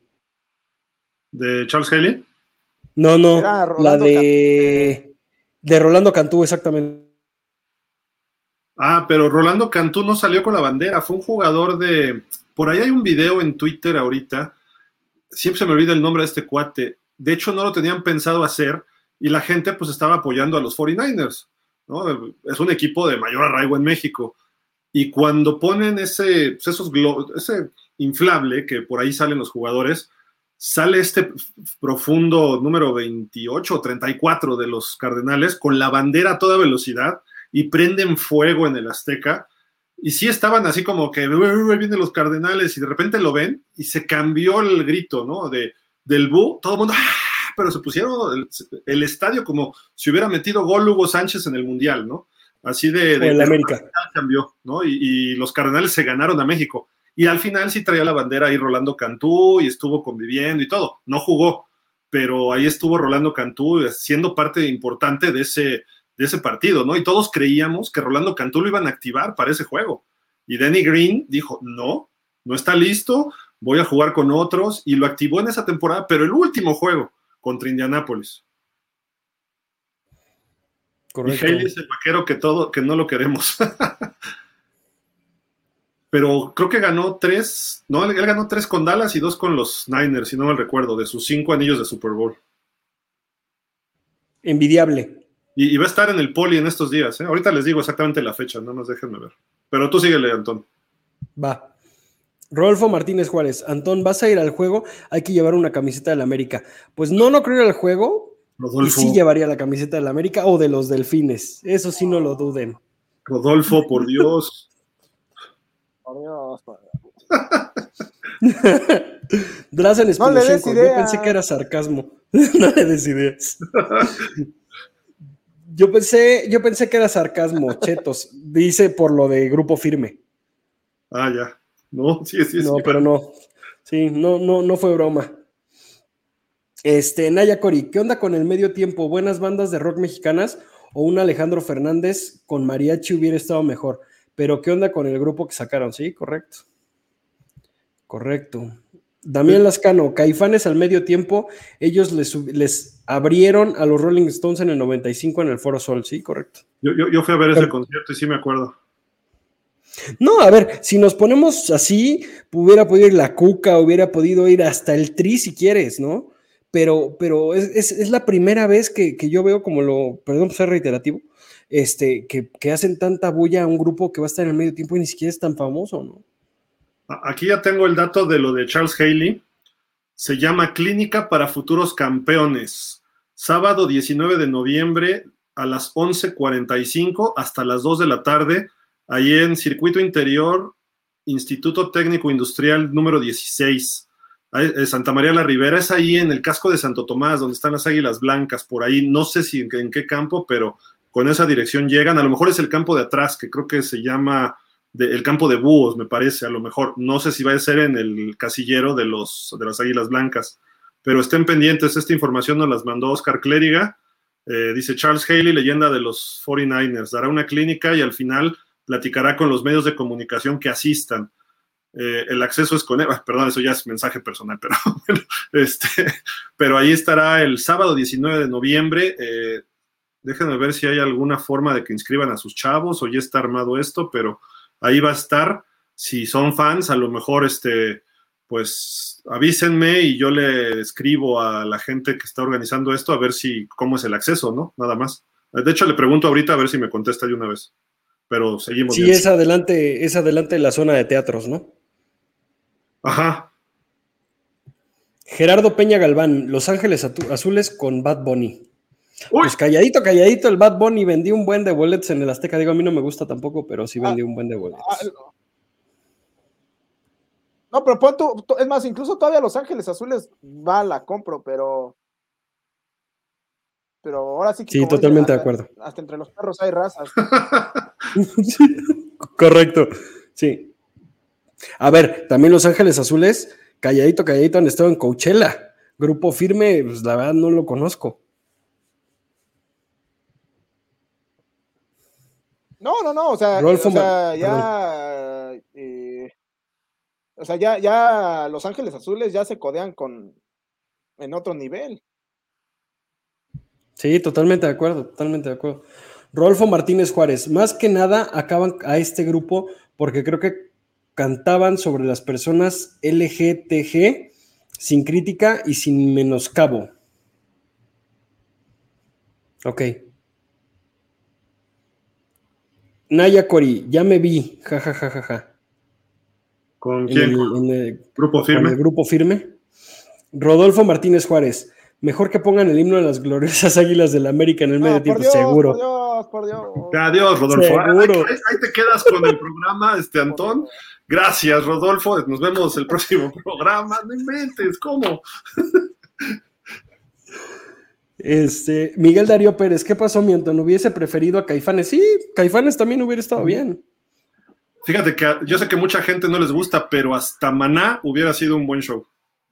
Sí, correcto. Y Maná en México es muy odiado, pero en el extranjero muchas personas lo quieren, ¿eh? Y, también como para Estados Unidos hubiera sido un buen mercado. en España. Totalmente. Aunque ya está, creo que se, operó no sé qué el cantante, ¿no? Ya, sí, Fer. Correcto. Carlos Ayala, buenas tardes, Dolphins. Ánimo, se destapa la champaña, siguen los delfines como el Season Perfect, como el equipo Season Perfect. Ya lo decían de la música, seguro fue capricho de los dueños del estadio, solo así se explica, sí, totalmente. ¿Tiene que ver Grupo Firme con Televisa? Eh, honestamente no lo sé. No sé. ¿eh? Tal vez puede ser. Miguel Darío Pérez, es más, hasta Moenia es mucho mejor. Y sí. dice definitivamente. Todo el mundo está en contra, ¿no? Del show. Sí. Rodolfo Martínez Juárez, aunque sea fiesta de etiqueta, yo si pido mi ron, no hago, no hago diferencias. Damián Lascano, estoy de acuerdo, chicos. Es famoso el concierto de La Paz por Chiapas que ambas televisoras transmitieron. Ese, ese evento Televisa Azteca fueron Caifanes, se llamaba Jaguares y Maná y ellos tocaron. Sí, correcto. Werner Retting, ese grupo electrónico que dice Antón es Nortec, correcto. Nortec Collective fue el que hizo la clausura de los Panamericanos de Guadalajara. Buenísimo espectáculo. Fuera que la música a lo mejor son puros sonidos, pero hicieron, no sé, en el estadio se veía hasta futurista. Increíble, increíble, la verdad. Yo lo que me acuerdo de ahí es que hubo un presidente de México que estaba diciendo: mexicanos, vamos a inaugurar, a clausurar los Juegos Panamericanos. Es correcto. Rodolfo Martínez Juárez. Hasta fui a una fiesta de la alta sociedad donde servían caviar relleno de paté de foie. Del foie. Sí es Nortec. Aquí les dejo el link donde los conocí en Rosarito el año 2021. Buenísimos.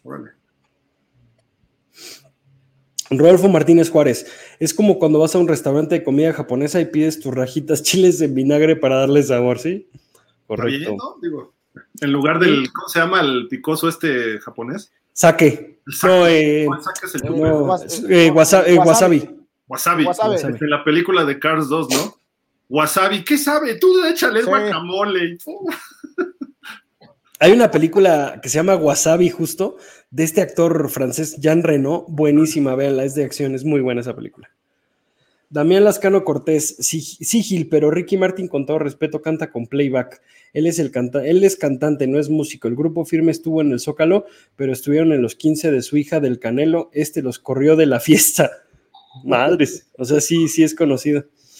Rodolfo Martínez Juárez, el concierto de este grupo en el Zócalo fue mucha gente y desgraciadamente hubo grupos sociales que tacharon a los asistentes con esa horrible y discriminada palabra de nacos. Rodolfo Martínez Juárez. Ojalá en un futuro próximo, como dice Jerry, ya estén los juegos con más permanencia en México y ojalá también los precios fueran más accesibles, aunque entiendo lo que representa un juego de estos. pues eso yo lo veo difícil, ¿eh? ¿eh? Es algo de lo que tú mencionaste, ¿no? Tener un equipo en México. Vamos a suponer que de repente digas, oye, quiero boletos para toda la temporada. Eh, los boletos en promedio en la NFL están en 200 dólares, vamos a ponerle. Estás hablando de 4 mil pesos y compra nueve partidos de casa, 9 por 4, 36. Te puedes echar 36 mil pesos así, déjalo. A lo mejor hay formas de pagos, pero no vas solo al estadio, ¿no? O sea, va tu esposa y tus dos hijos, ponle. Entonces estás hablando de 180, no, de 140 mil pesos por ahí. En cuatro boletos para toda la temporada, que a lo mejor vas pagando de 15 en 20 mil pesos. Oye, quien gana arriba de 10 mil pesos hoy en día en México es millonario, ¿no? O sea, como están los salarios y como están las chambas, sería muy difícil poder tener este tipo de accesos toda la temporada. En cambio, si vienes un partido, pues a lo mejor dice, viene San Francisco este año, ahorras de febrero a agosto que se venden los boletos y vas a ver a tus Niners. Pero imagínate que de repente digas, vamos a suponer que Arizona se mudara a la Ciudad de México y tienes un partido con los Niners, un partido con Rams, un partido con Seattle y dices, pues no nada más voy para ver a mis Cardenales de la Ciudad de México, voy a ver a, los otros tres equipos, ya te estás echando una lana, ¿no? Y eso es un, un boleto promedio. No, en México no cualquiera podemos comprar eso. Y por eso los precios de la Fórmula 1 son tan caros en México, porque se estandarizan al costo internacional. No es porque sean carísimos, sino porque así cuestan. Sí, correcto. No, ahora imagínate, si en el caso eh, de que ese equipo pasa a playoff, suben todavía los precios. Sí, sí, sí. Y como negocio también no sería interesante, porque en todos los, los menesteres que venden comida, souvenirs, etc., también no, no eres competitivo, ¿no? Oye, e, en un estadio de la NFL, sacamos una estadística, ¿no? Pero una cerveza que es pues, no sé cuántas onzas, pero un vaso grande de estadio, están como en 15 dólares. Te cuesta 15, 12, 12, 15. Y digo, a lo mejor el vaso trae el, tu coreback o trae algo del equipo y lo coleccionas, pero aún así dices, no inventes.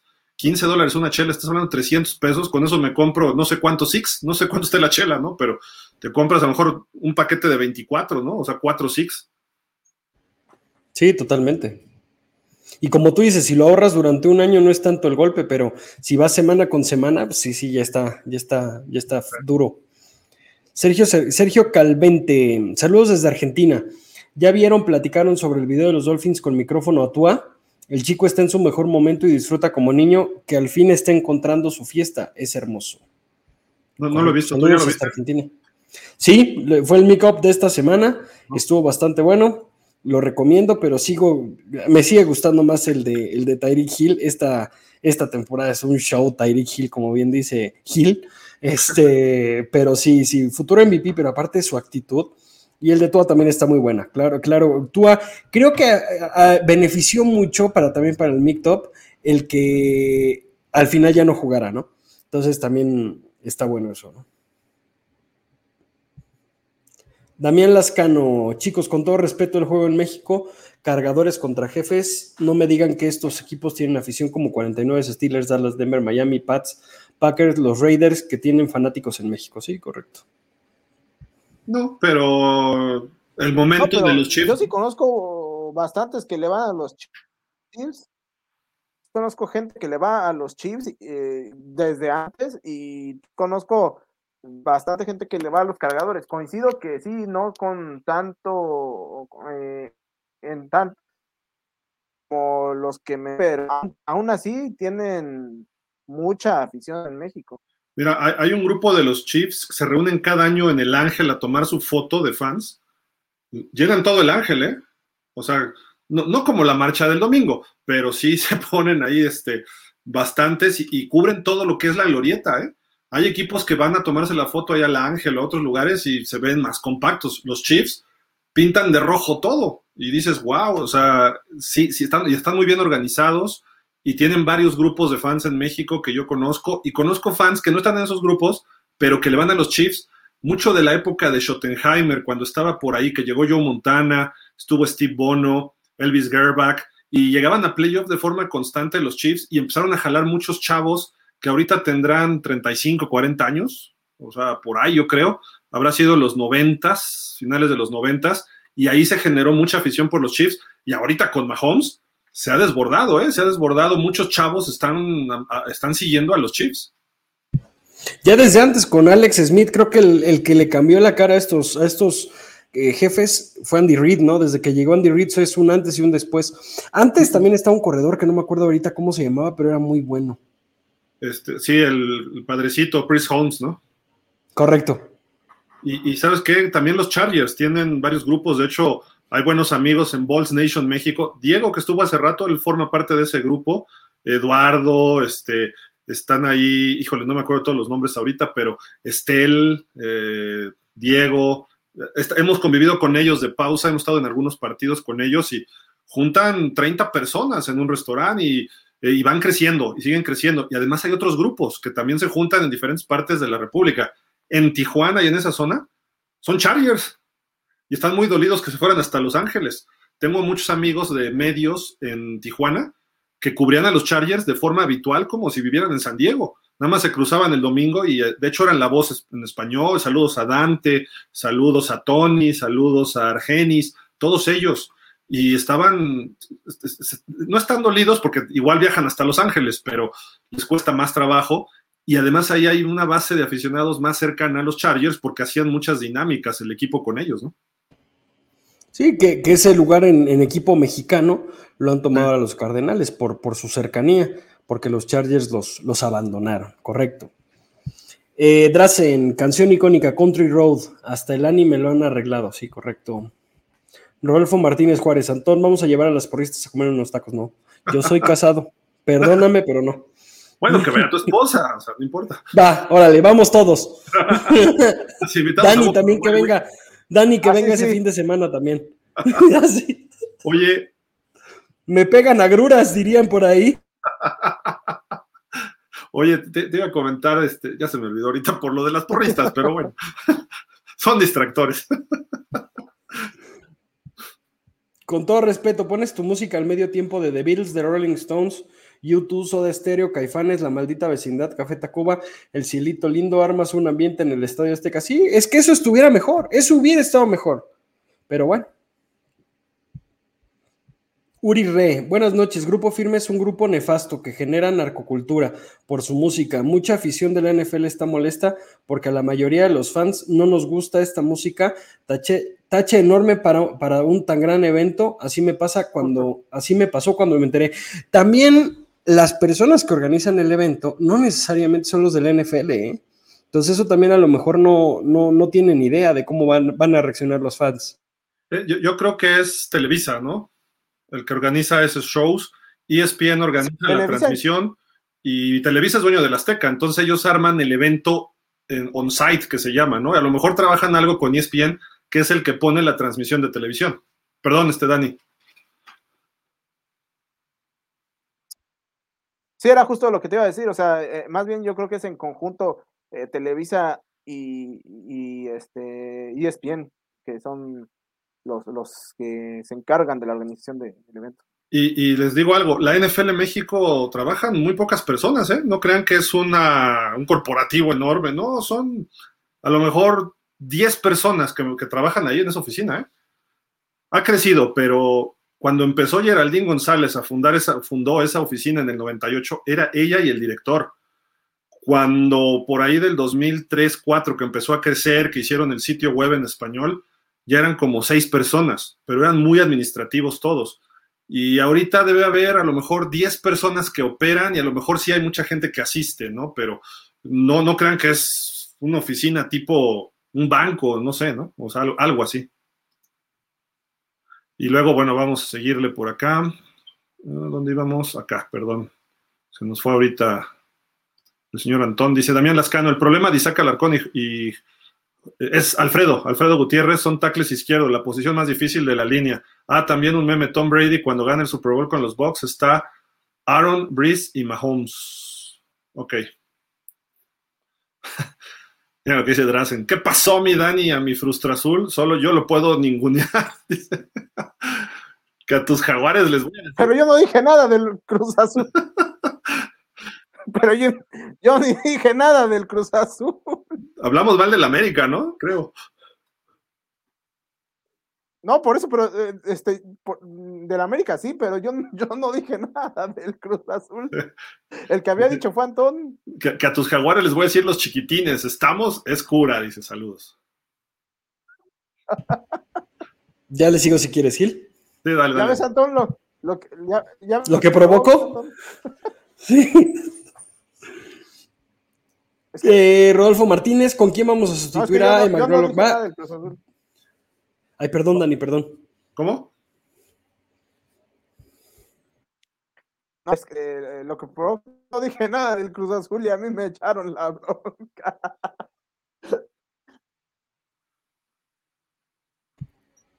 Es Rolfo Martínez Juárez, con quien vamos a de Manuel Ogba.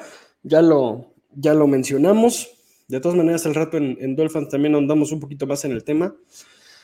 Eh, sí es cierto que estar como mexicano con esos entrenadores es un privilegio, pero más estar cerca de las porristas. Una disculpa, es Daniel, no Jerry, saludos. Ah, es que hace rato dijo algo de Jerry, pero sí. Ah.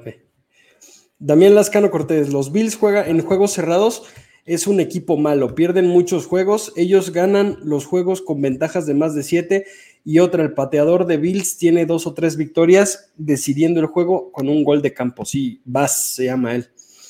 Miguel Ángel Muñoz Cruz. Yo solo dejaré este comentario y me retiraré lentamente y sin hacer ruido. Un amigo me dijo, si tú, si tú no se hubiera lesionado, iríamos invictos. Saludos desde Querétaro. Ángel. ¿Quién sabe quién lo dijo? Suena, suena inteligente esa persona. ya hasta se están metiendo en pausa estos comentarios. No. Verdades como puños, ¿no?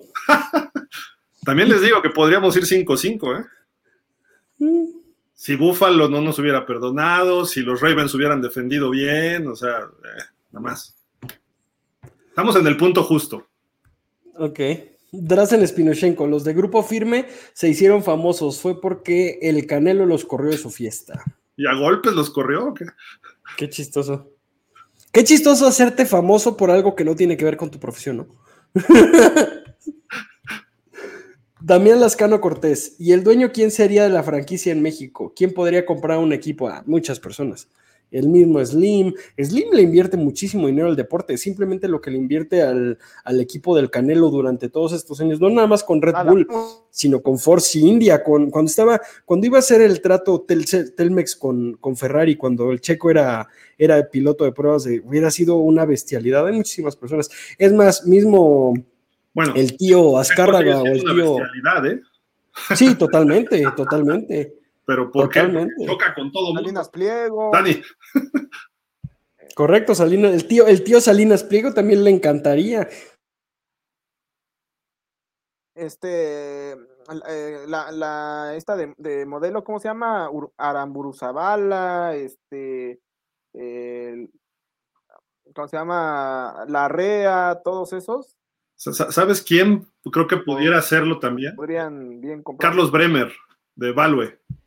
Y Carlos Bremer, junto con el Canelo, claro que le en el Canelo es su socio principal ya en muchísimos negocios de, Carlos Bremer en cuestión de deporte, y claro que podrían comprar un, un, este, un equipo de la NFL sin problema.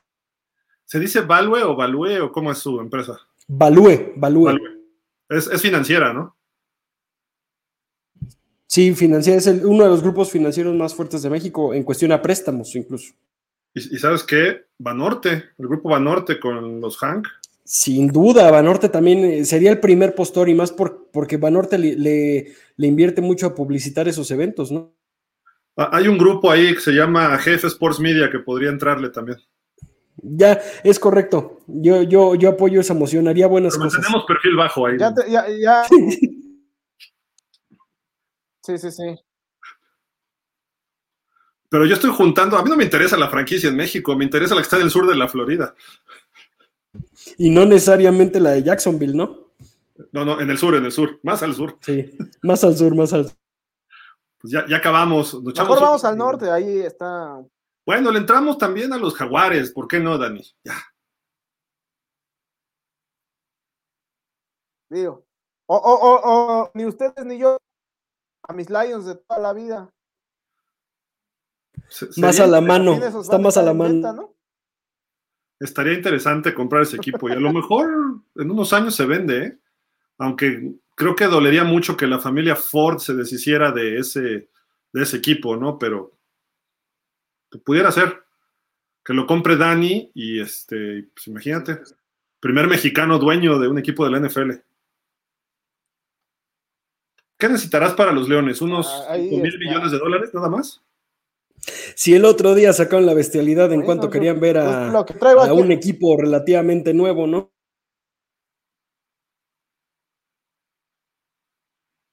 ¿Sí te alcanza Dani o no? A ver, deja ver en la cartera. Eh, pues mira, nada, me faltan como unos. ¿Qué sean? Unos. Mil. Para juntar mi, mi primer mil y ya. Po- Podemos hacer algo, ¿eh? Ve- Vendemos una refinería al precio que está costando realmente y con eso lo compramos. O un aeropuerto. Bueno, La- dice- refinería Los Leones, el aeropuerto Los Delfines y un tren para comprar la nueva franquicia en México. Se dice, se dice, vamos a Office Depot, perdón por la marca, compramos tres escritorios y lo vendemos como refinería, ¿no? Está bueno. Dani, vámonos. ¿Algo más que quieras agregar? No, pues nada, como siempre un gusto estar aquí con ustedes, amigos, y pues nos vemos, eh, pues a ver si, a ver si mañana nos, nos vemos.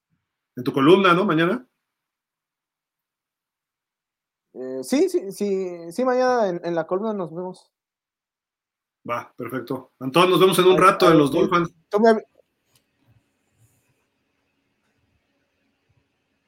¿Sí, Dani? Ah, no, estás, Gil, ahí tú me avisas, este, más o menos como a qué hora no se te complica tanto y, y ya la hacemos. Va, va. Sin bronca. Ahí nos chateamos. Pues nada, nos vemos al rato en Dolphins, este, para hablar de, de este glorioso equipo que va en segundo lugar de la, de la conferencia y de nuestro superdios hawaiano, quitando un poco la gorra, ¿no? Porque ahorita estaba de incógnito, no quería que parecía delfín, pero este, pero ya ahorita nos vemos y platicamos de todo eso. Por cierto, te recuerdo, te recuerdo. Necesitamos cambiar este, este baloncito. Es correcto, sí. Un La regalo, siguiente- el siguiente partido, sí. Ah, El siguiente partido. que dice NFL, nada más. Oye, Gil, ya, ya, ya me habías as- ya me habías asustado porque de pronto sé que le estabas haciendo así, dije, no, por Dios, ya le vas a dar también cuerda Antón. No, bueno. Es que le hiciste como Cuauhtémoc Blanco, Gil. ¿Cómo? ¿Lo hiciste así? Por Dios. Yo he visto ¿Acaso vives en Cuernavaca? Eso antes de Cuauhtémoc Blanco, ¿eh? Bueno, sí. ¿Acaso vives en Cuernavaca o algo así? ¿No pagas predial en Cuernavaca? No, no, no, no, no. Pre- prefiero. Bueno, no, no, no voy a decir que prefiero, pero señor no. o sea. Pero bueno, vámonos, vámonos. Nos vemos al rato en Dolphins. Gracias, Dani. Te invitamos a Dolphins cuando Gracias, quieras. Gil. Gracias, Antón. Antón, muchas gracias. Nos Luego, vemos luego les caeré este, con mucho gusto. Órale, pues muchas gracias a todos, gracias a todos los que nos escribieron, gracias a la producción de pausa. Hoy no estuvieron Cory y Jerry, pero estuvieron compromisos, pero el jueves aquí, acuérdense, es jueves de PIX. Mañana a las 5, eh, el de México, está buenísimo porque ya están las semifinales de la UNEFA y están los auténticos Tigres invictos que van a recibir a las Águilas Blancas el viernes.